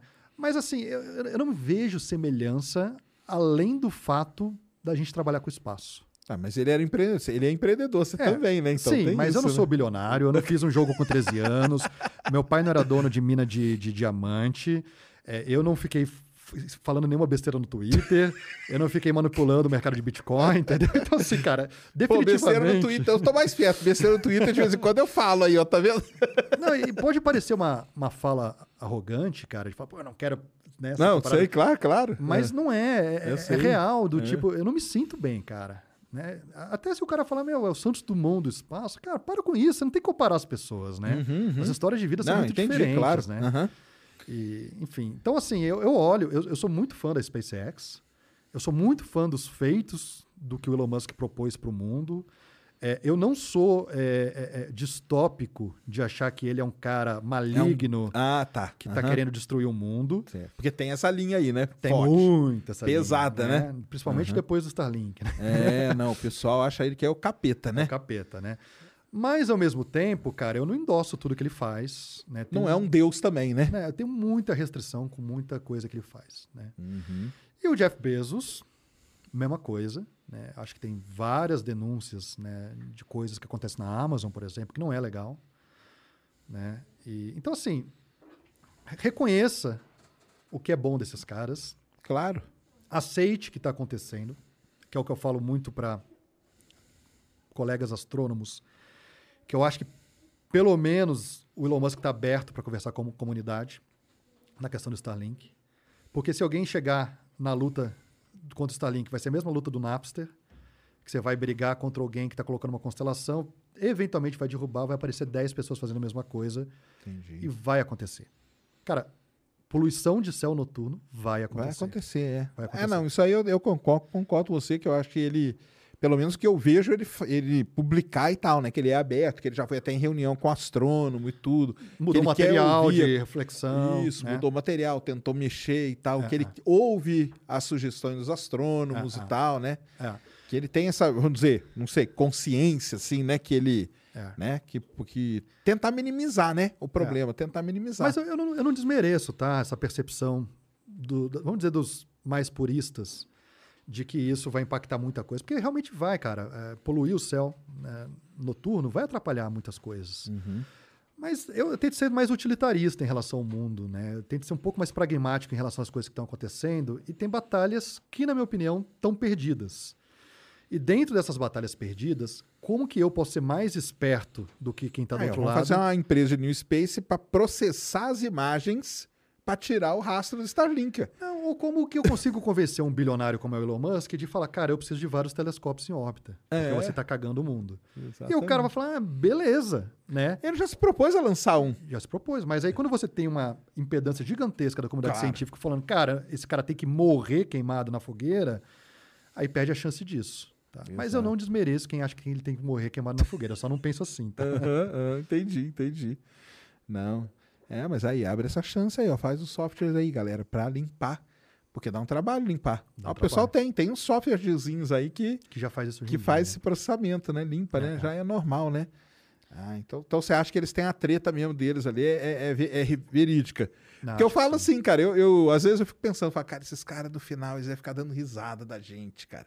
Todo mundo brigando aqui por conta Não, deles não, e ele. O cara não teria chegado Ah, nesse no patamar de que chegou, dinheiro né? sem ter uma competição Entendi. inerente nele muito grande, né? Se você lê a biografia do Bezos e tal, você vê que o cara é super competitivo. Então não faz sentido achar que esse cara não se incomoda com um post cutucando ele, sabe? Ele é- Entendi. Ele realmente se incomoda. Aquilo lá dá, dá uma. Ele faz de propósito faz de mesmo, propósito, então. faz de Entendi. propósito. E eu acho que o Bezos cai muito mais do que o Musk, né? O Musk é o cara zoão, o trollador, Aham. que tá jogando um monte de coisa ali, o Bezos vai pescando várias, né? Certo. E o, e o, e o, e o Branson? Não, o Branson é outra geração, né? É outro, né? É, mais O cegado. Branson já tinha idade suficiente para perceber o pouso luna- lunar da Apollo 11. Bezos tinha quatro anos e o Musk não era nem nascido. Então são outras gerações e o, e- e o Branson é um aventureiro. Né? O perfil dele é muito diferente. O Branson já tentou bater vários recordes de voo de balão, de Isso. lancha, de várias coisas. Já quase morreu várias vezes. É, no balão ele quase morreu, na verdade, Ele né? quase morreu no balão. É. Mas o Bezos quase morreu também, procurando o local onde ele ia instalar a base dele no Texas. Né? O helicóptero que ele estava caiu.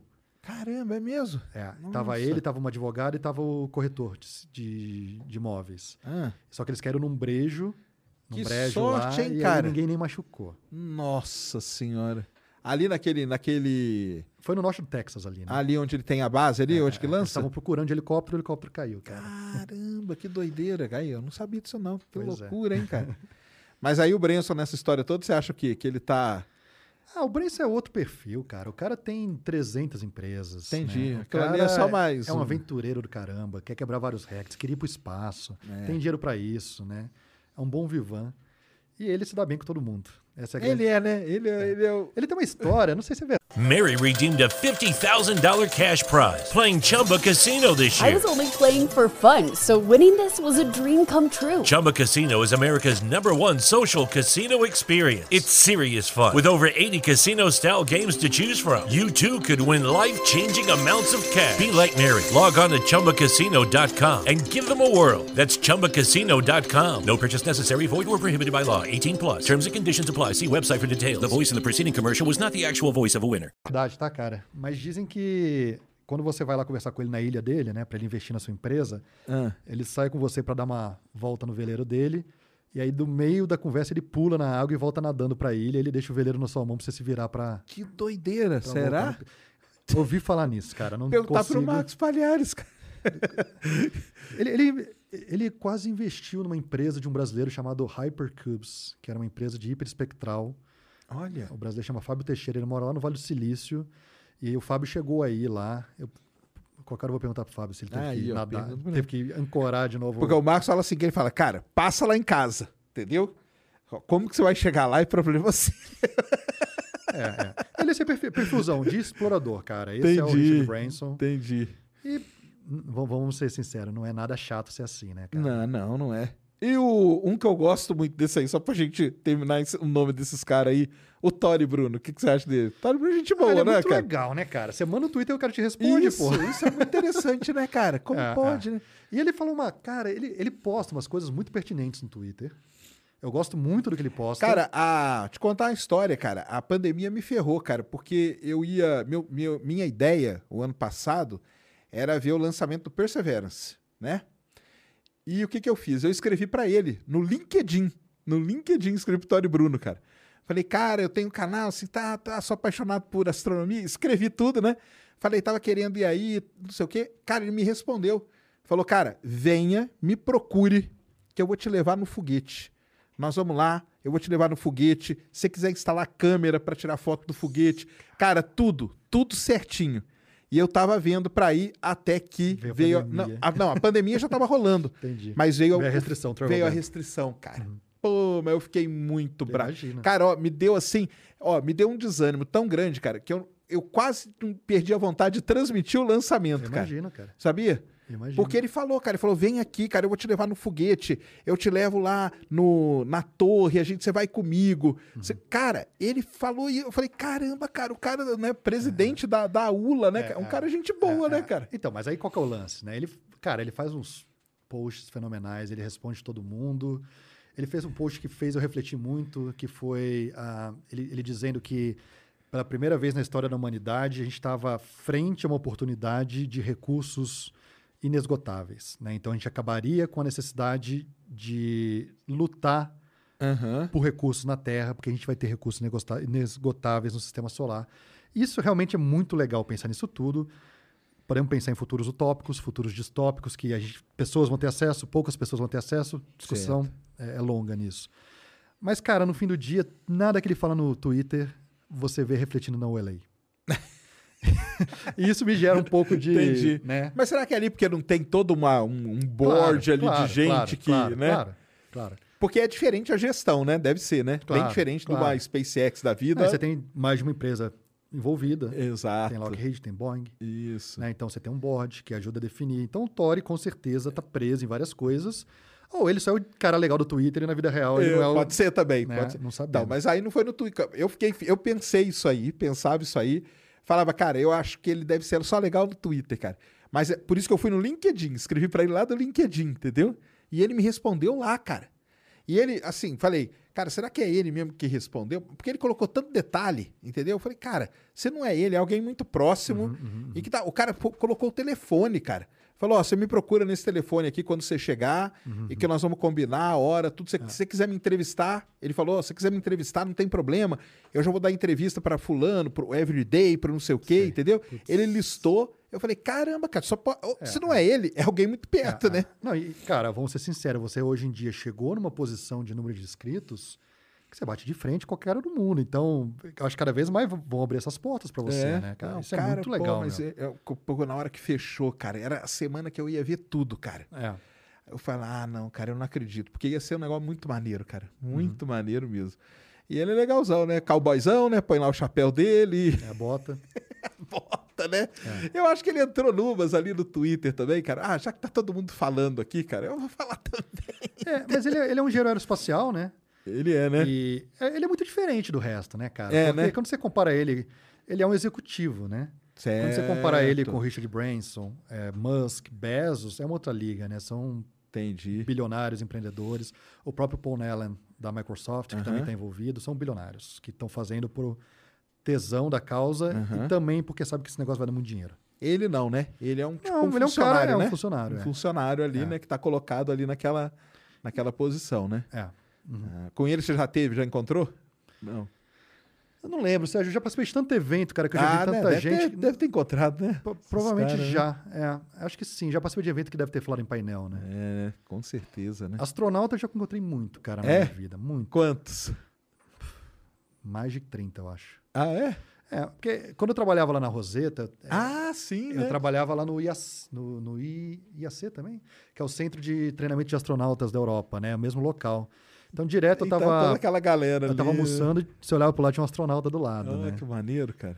É. Legal demais, né? Eu lembro que a primeira vez que eu encontrei o Marcos Pontes, eu falei, cara, eu acho que eu sou o único brasileiro que conheceu um monte de astronauta antes de conhecer você, sabe? Tipo, porque- Com certeza. Pode ter certeza nisso, cara. É. Pode ter e o que tem certeza. muito também hoje é astronauta que entra como board, como consultor de startups Ah, espaciais. tem muito, né, cara? Muito, cara. O Chris, né? O Chris Redfield tava lá na, na, na Virgin, Cara, né? o Chris, eu tenho uma história legal com ele. Eu passei num programa onde o Chris Ah. foi avaliador. Ele votou a favor do meu nome, cara. Olha só que maneiro. Foi muito legal isso aí. Porque eu gosto muito dele, Aham. né? E, enfim. E ele tá lá na, na, na, na Virgin, né? Não é sei, é, tá, não sei. É, ué, porque na transmissão ele apareceu lá Apareceu, com uniforme é, e tudo. é, é. E apareceu lá consultor, tá, tá, tá, entendeu? É, esses caras todos estão procurando essas boquinhas agora Então, junto da na iniciativa bocona, privada. né? Bocona, bocona. Boquinha, nada. Cara, mas muito legal esse negócio desse New Space aí, né? É. Toma aí, pessoal. Toma alguém aí que tiver, cara. Vai, né? Tenta. Mas aí, você tá lá nos Estados Unidos, mas pode aplicar aqui pelo Brasil as empresas? Como que é isso aí? a- a- Pro programa que a gente faz é só Brasil, cara. É só Brasil. É, mas aí o que, que o cara aplica aqui, mas aí. Não, ele vai entrar lá no, no, no spacebrasil.com, Ah. vai ter um local lá para aplicar. Mas eu, eu diria que assim, primeiro, para entender melhor, entra no Discord lá. A molecada hoje em dia tá todo mundo no Discord. Certo. Tem uma galera já batendo, conversando lá. Tem, tem, tem. E aí Tem? tem? a parte dos cursos que a gente está dando lá. Fez, fechou a primeira turma, já finalizou e devemos abrir outra próxima aí. E, e fora, fora isso também, a Garateia continua existindo, né? Tem um monte de coisa sendo planejada. E as coisas que eu faço com a minha empresa também, né? Então, é, dezembro agora a gente vai lançar carga para o espaço. Ah, é? Muito- uma carga muito legal, cara. Ah, é? É. É, não pode dar spoiler, não? Posso. Ah. Mas vai ser o primeiro lugar que eu vou dar spoiler, né, Opa, cara? então Mas fala aí, ó. Primeira mão, ó, galera. Não vou poder dar nome de quem está envolvido, mas Não, eu posso falar do que que se trata. A gente está lançando proteínas do Covid para o espaço, Ah, na Estação é? Espacial Internacional, para cristalizar essa proteína Hum. e tentar entender alguns mecanismos que ligam o Covid em sistemas biológicos, coisas que a gente não conseguiu entender ainda em Terra. Se funcionar o experimento, é inédito no mundo. Ó, que maneiro. Aí isso pode ajudar quem? Vacinas e coisas do tipo? é fármacos, né? Desenvolver novos fármacos, Fármacos. para contra o Covid e outras doenças do SARS-CoV-2, né? Aham. E vai em qual foguete? Vai SpaceX. SpaceX? Cabo Canaveral, dia 4 de dezembro. É o Falcon 9 ou é Falcon o Heavy? 9. É o 9. O Heavy vai agora, em outubro, né? Que o pessoal É tá mas, falando. é, mas a gente vai. É, é esses. É o CR, CRS. Ah, vai numa... É, numa supplier 24, da então. Espacial. 24? É 24. Eu, não- eu, tava achando que era 23, mas é 24. Já, 23 foi agora. Foi agora. Ah, vai na, na É, Dragon, 24. então. Dragon É. Cargo. Então a gente lança três agora, em dezembro. Que E legal. aí repetimos o experimento ah, em julho do Cazaquistão, Ah, é? Na Soyuz daí? na Soyuz. Ah, e aí você vai lá no Cazaquistão ver o Aí eu vou lá lançamento. no Cazaquistão ver o lançamento. Pô, aí deve ser legal, hein, cara. Pô. Aí, cara, você faz um favor pra mim, cara. Pede pros caras deixar a porcaria do reloginho lá, cara. Eles deixam até faltando 20 segundos. O que, que custa, cara? 20 É, é. segundos, cara. Eu não entendo por que, que eles tiram o relógio, cara. Eu não sei, cara. Hã? Por que, não que sei. esses caras tiram o relógio, cara? É, é. E a gente fechou também uma campanha muito grande com uma farmacêutica brasileira. Hã? E é a primeira vez na história do Brasil, cara. A gente vai ter uma pool de atividades na estação espacial Ah, que de legal. uma empresa farmacêutica brasileira. Aí eu não posso falar o nome, mas Não, tudo bem. Vai ser muito legal, cara. É, isso aí é legal pro pessoal saber, né? Que a ISS é um ótimo laboratório, principalmente para experimentos ligados à saúde, né? Sim. A fármacos e tudo isso, né? É, Muita coisa já foi desenvolvida lá, né? é. Fora esse chapéu de investidor que eu visto em Aham, novas empresas, o meu ganha-pão está muito é, em torno dessas atividades científicas da, da Estação Espacial Internacional, né? Entendi.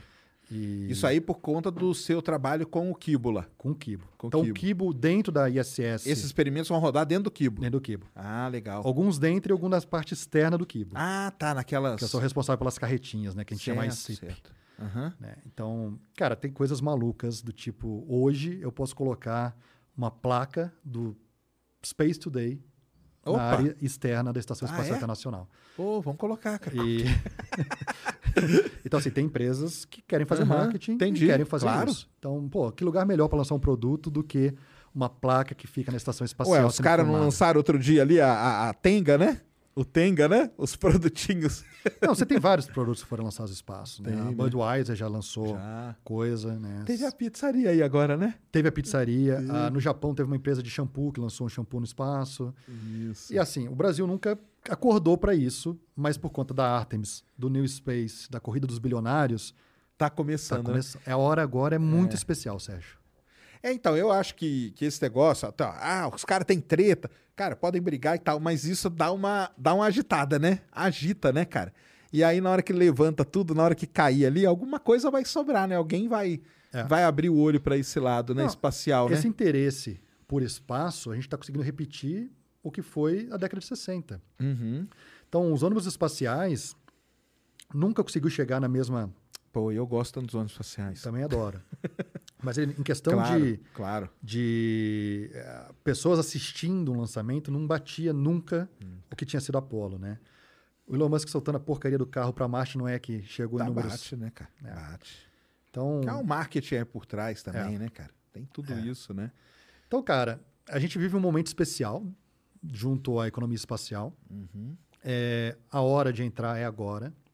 Não pode perder, não pode perder esse trem aí, não pode né? perder. E empresas vão de mais distintos panos de fundo que você pode imaginar. Então, indústria farmacêutica, de indústria de mineração, de petróleo, pá, pá, vão começar a se conectar nisso no mundo inteiro. Porque o espaço, eles vão começar a perceber que para ferramenta de marketing é muito bom, mas vão começar a perceber possibilidades de 20, 30 anos né, de Lua, de Marte, de asteroides.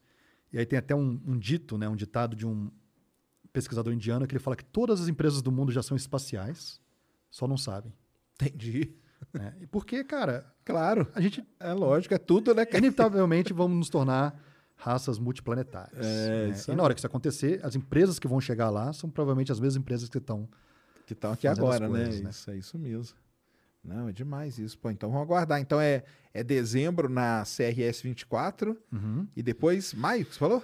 Depois é junho ou julho, eu não lembro de junho, é no cabeça. final do- no meio do ano. Isso do, do SARS-CoV, né, que a gente está Aham. mandando. E eu tenho uma outra marcada para Flórida também, em abril, um outro lançamento também para a Estação Espacial, Ai, que legal. mas a empresa, é empresa privada. Empresa privada, tá. Temos um voo 0G também, de avião parabólico. Você vai fazer? Vamos gravar um. Ah, é? Você vai fazer, cara? Eita. Ah, mas você vai participar do voo ou não? Não, não sei. Ah, mas tá. essa coisa que estamos montando. Entendi. E esse evento do dia 4 aí, a gente vai fechar um pedacinho do Cabo Canaveral lá e vai celebrar. Ah, é? É, vamos fazer um evento. Do, do Você está convidado se você quiser ir. esse lançamento aí agora? Ó, que legal, cara. Ah, muito legal, hein? Não sei se você sabia, dá para simplesmente alugar aquele galpão onde, Dá, onde não, tem tem, a Saturno muita 5. festa ali, né, cara? Tem festa ali embaixo, cara. Festa de criança, eu já vi gente fazendo. Festa de Casamento. criança. Casamento tem muito, né? É. Casamento tem muito. Até o pessoal fala assim: caramba, e essa foto de casamento debaixo do foguete é porque eles alugam, né, cara? É. Aí vocês vão fazer um- uma Um recepção ali. uma recepção, Ai, né? que maneiro, cara. É. No dia do lançamento. Uhum. Ah, é? Olha que legal. Pô, isso aí é legal. Tem que fazer né? crescer, cara. Não, esse- tem, tem. Isso aí tudo faz parte, cara. Lógico, é. É. É isso que vai mostrando, né? Que vai agitando, que vai, porque aí vai uma pessoa, vai outra, conecta, Sim. é, network, tudo, e é assim que vai funcionando, tá? Mas que certo, mesmo, pô. É. Legal demais, cara. Bom, então, então tem bastante lançamento aí interessante pra gente ficar. Pra gente ficar ligado aí, transmitindo. E lançamento sempre é uma emoção, né, cara? Tá, não. mais que seja aqui trabalho, comigo, cara, meu. aqui comigo a galera sabe que é no grito. cara. É, é. Mas o, o lance de estar presencial nunca cansa, cara. Não, não can. Então, eu vi um, eu vi um, eu vi um. Eu vi um do Falcon 9. É demais, né, Uhum. Você cara? viu da onde? Eu vi ali do, do, do, do Creek ali, do, Do Creek. é, ali da arquibancada. Que bancada, né? É demais, cara. É um negócio sensacional, cara. Que eu falo pro pessoal, assim, tem o som e tudo, cara, mas aquele tapa que o, o ar te dá. Eu não sei você, cara. Ele dá um barulho. Pelo menos comigo foi assim, cara. Ele, os lançamentos que eu já vi. Ele tem um barulho lá cíclico, né? Do, do barulho do foguete. Cara, aquilo, o coração bate junto. É, um negócio impressionante. É meu. impressionante. E aí vem aquele, o, o ar, né? o- É, é. Dá aquela pressão também. É um negócio muito foda, muito É, foda. Eu conheci o Marcel no lançamento da IAC, da, da, da Garateia, cara. A gente foi lá pra, junto pra Praia Linda, né? Que tem. Ah, sim, que que, é é, um o local ponto de ver lá muito de bom de fora. ver também, é, cara. Que é muito bom de ver, né? É. É isso mesmo. Então aí nesses próximos meses você vai descer ali pra Flórida ali, vai ficar. É, mas eu moro em Chicago, né? É fácil. Ah, né? é mais tranquilo. Mas mais fácil que a gente. 80, 80 dólares a passagem de volta. É, aí, pô, isso aí é sonho, hein, cara? É, do Cazaquistão, que é um pouco mais longe. Pô, né? do Cazaquistão é, né? Cara, é meio mundo, né? Meio mundo. Aí já aproveito e já dou uma passada na Rússia, né? E pior que vai estar frio, hein? É, Ah, não, é julho? Ah, é, não, julho vai tá estar calor, cara. É, mas tá frio pra calor. quem mora em Chicago, nada espanta. É, porque lá você passa uma friaca, né? Passa uma friaca mesmo. Cara, muito legal. Não, muito bom, cara, sobre essas novidades aí. Principalmente, tomara aí, cara, que alguém aí se, se empolgue, entendeu? Se inspire. Uhum. Porque é legal demais, cara. Tem que ter. Tem um pessoal aí, né, novo que. Como que é a ma- mais ou menos a média de idade aí desse pessoal que te procura e tal? Saindo da universidade, normalmente. né? Saindo da universidade? 24, 25. Ah, né? legal. Ah, então é um pessoal novo mesmo. É. Mas tem um pessoal mais velho que procura Tem, né? também. Tem, Aham. cara, é, normalmente pessoas que gostam de espaço. E você sabe que pessoas que gostam de espaço tem de Ah, tudo. não. Né? Tem de todas as idades. Existe, obviamente, um público maior masculino nesse momento. Aham. A gente adoraria tornar igual, Muito legal. mas isso vai tomar um tempo ainda, eu acho. Né? É. E, mas está aberto para todo mundo, cara. Então, qualquer Ah. condição que você tenha, se você quer empreender, empreender com espaço porque você sonha com espaço, por que não? Isso é demais. Sensacional mesmo. Tem pergunta aí, Mulambo? Opa, manda aí. Vamos ver. Cortes. O Cortes está sempre aqui com a gente. Boa noite, Sérgio e Lucas. Cortes aqui. Lucas, referente à astronomia e tecnologia, tem algo que você só havia visto em filme e hoje é realidade? O que hoje você só vê em filme e acredita que está próximo da nossa realidade? Os filmes deixam você empolgado? Ué, começou por causa do filme, né? Mas fala aí pra gente. Putz, cara, eu não sou aquele cara chato que vê um filme e fala, nossa, aquilo ali tá errado. Ah, eu também não, cara. Eu gosto de todos. eu cara. gosto de todos, É, cara. Eu gosto de Armagedon, então eu adoro. Adoro. Qualquer cara meteu lá. na- Cara, eu foi o que eu falei. Eu cresci com um maluco jogando fliperama e vindo uma, uma nave pra levar É, o cara pra então. combater guerreiros intergalácticos, né? isso aí. Pô, ho- hoje, o problema principal da- do espaço continua sendo a propulsão, né? Então, Aham. é, não estou falando de M-Drive, não quero nem entrar nesse assunto. Mas é, o motor é, de fusão nuclear eu acho que vai ser uma realidade em Hum. algum momento. Então, isso A é, DARPA aí, né? Os caras estavam com um projeto, tá né? com projeto, tem Só startup. pra começar lá na, perto da Lua, né? Pra não dar problema, né? projeto. É, o, o problema da fusão, cara, é, é- é muito como que você consegue condicionar aquela fusão num espaço pequeno, né? Para o plasma ali Deixar estável deixar tudo estável, aquilo né? Então não- hoje os Tomahawks da vida usa, se não me engano, tudo feixe laser, né? Isso no espaço é muito complicado. Tem soluções de supercondutores e basicamente assim, para gerar energia é muito difícil ainda. A gente não tem um output positivo de geração. Mas coisas errantes, né, intermitentes, eu consigo fazer. E para propulsão talvez seja suficiente. Então, Entendi. talvez vamos ver motores de propulsão de satélites, de espaçonaves nucleares antes do que uma usina de geração de energia. Entendi. Tá. Ah, porque ali no espaço você dá uns, né? Uns- Uns soquinhos aí de vez em Soquinho quando e vai, vai, embora. cara. Exatamente. É, exatamente. É isso. E Legal. aí no soquinho eu tenho saída positiva, Legal. entendeu? Então eu acho que esse é um... É, é É um- um que, que, que, que vai, né? é. Marquinho 7. Boa noite, Sérgio e Lucas. Inventei uma nova forma de gerar ixi, energia elétrica limpa, sustentável e em grande quantidade. Protocolei o pedido de patente no INPE. Estou mandando mensagens, né? Deve ser, né? Para usinas, mas por ser anônimo ninguém responde. Alguma dica de empreendedorismo para eu seguir? E aí? Cara, Marquinho, eu acho que muita gente inventa muita gente inventa muitas maneiras de gerar energia e a maior parte das pessoas acredita de coração que aquilo é possível, mas tem ali né, a segunda lei da termodinâmica, tem várias coisas que no fim do dia faz aquilo não ser possível. Não estou desmerecendo o que você está falando, porque eu não conheço a sua ideia. Mas você precisa provar que a sua ideia é funcional. E para provar, você vai ter que apresentar isso para um crivel de, de- de acadêmicos, de pesquisadores que vão analisar o que você está fazendo e falar: poxa, aquilo que o Marquinho está fazendo é possível. Se você tiver cartas né, que provem que aquilo que você está fazendo é viável, se realmente for viável, eu invisto em você e outras milhares de pessoas investiriam. Não é difícil conseguir dinheiro, é difícil provar que a sua ideia realmente funciona. Então, o que eu sugiro é começa se conectando, talvez, com pesquisadores próximos a você, mostra a sua ideia e esteja aberto para ouvir o que eles acham, né? o que, que eles percebem que poderia ter de ponto falho ou não. Mas se realmente for uma ideia muito boa, por que não? E aí, acho que conseguir o dinheiro depois é a coisa mais fácil, desde que você prove que a ideia é funcional. Provar que funciona, então. cara. Essa é a dica, né? É. Prove primeiro que funciona. HLN1. Que história inspiradora. Sérgio, se não fosse você, eu aqui no interior do Brasil não saberia dela. Obrigado. Aproveitar para tirar uma dúvida. Tornando-se membro do Flow, o Ciência Sem Fim ganha? Ganha? Como assim, cara? Tem como ser membro direto do Ciência Sem Fim? Cara, quer saber se, se ele for Ah, no Flow, tá te eu- ajudando também. Ah, cara, não, é. Não, Ciência Sem Fim não, né, Mulambo? Tem que ser aí no. É, só na outra plataforma. Atualmente, cara, é só na plataforma do Flow aí, que você entra aí e ajuda, que vai estar ajudando todo mundo, cara. Tá bom? Tem mais? É isso aí? Acho que é isso, né? Deu aí? Foi bom? Falamos, falamos de tudo. Falamos de tudo, né? Tem mais alguma coisa que você acha que deixou aí? O que, que você. Não. Falamos até o presente, né? Mas acho que. Isso, não, aí vai. Tá, aí, ó, vamos voltar aí, ó. Vamos voltar aí depois do. Porque aí depois você vai para os Estados Unidos. Ah, tomara que continue aberto, que aí não vai ter esse problema de ir e voltar, né? Porque é complicado, né? Mas depois tem que vir aí, cara, contar aí desses lançamentos, do, do IAC também. Vamos ver quem, se acontece alguma coisa lá, Você né? vai ter rinha de galo, né? Você vai ter rinha. Podia ter. Rinha de bilionário. Rinha de bilionário. É, esse é o banco, hein? Essa, essa, ia dar, essa ia dar o que falar. Banco da transmissão, cara, ia vender mais do que pay-per-view de qualquer coisa. Os dois ali conversando ia ser interessante. Mas vamos aí depois, aí quando você vier pro Brasil de novo. Você vai ficar aqui no Brasil até quando? Não, pouco, duas semanas. Duas semanas, já tá indo então? Ah, tá. Aí você vai pra Dubai já direto. Ixi, a história é longa, cara. Tem que Ah, fazer, a- você vai fazer fazer um- quarentena. é verdade, você tava falando, Eu vou, pra, fazer. eu vou pra Albânia, fazer a quarentena na Albânia, conecto com o Dubai e eu posso voltar pra casa. Entendi, entendi. Porque Dubai é caro pra ficar 15 dias lá É, né? fazendo quarentena, cara. Aí eu achei um lugar mais barato que era Albânia e vou pra Albânia. A Albânia é, maior- é, é, legal. Não, então te pegamos aí na, na janela mesmo, Foi, tá? Já, Só- igual São janela Paulo é só essa semana mesmo. Sexta, Ah, é? tô indo embora já. Ah, cara, pô, então, cara, brigadão demais aí pelo seu tempo ter vindo aqui. Foi Eu que agradeço, sensacional.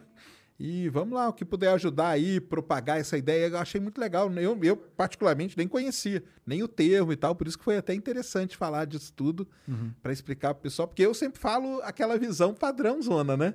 De, cara, não, agora nós estamos na corrida 2.0, entendeu? Que é com empresas e tal. Mas é que tem muito mais coisa além disso, né? Uhum. É, Tem- mas o pessoal usa bastante o termo corrida 2.0. É que né? hoje institucion- institucionalizou que New Space é o termo mais Entendi, usado. Claro, né? então. Isso que é importante de saber.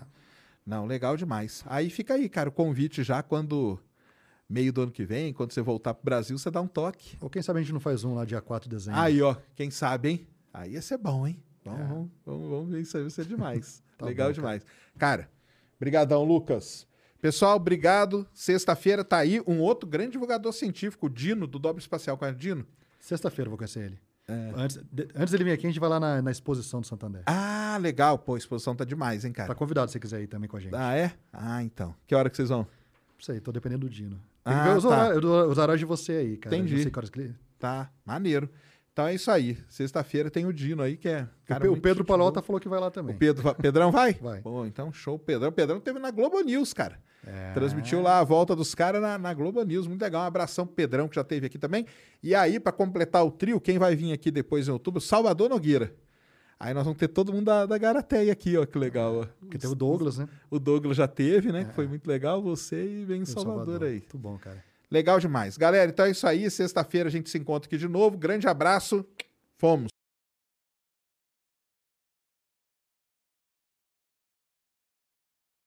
Lucky Land Casino asking people what's the weirdest place you've gotten lucky? Lucky? In line at the deli, I guess? Aha, in my dentist's office.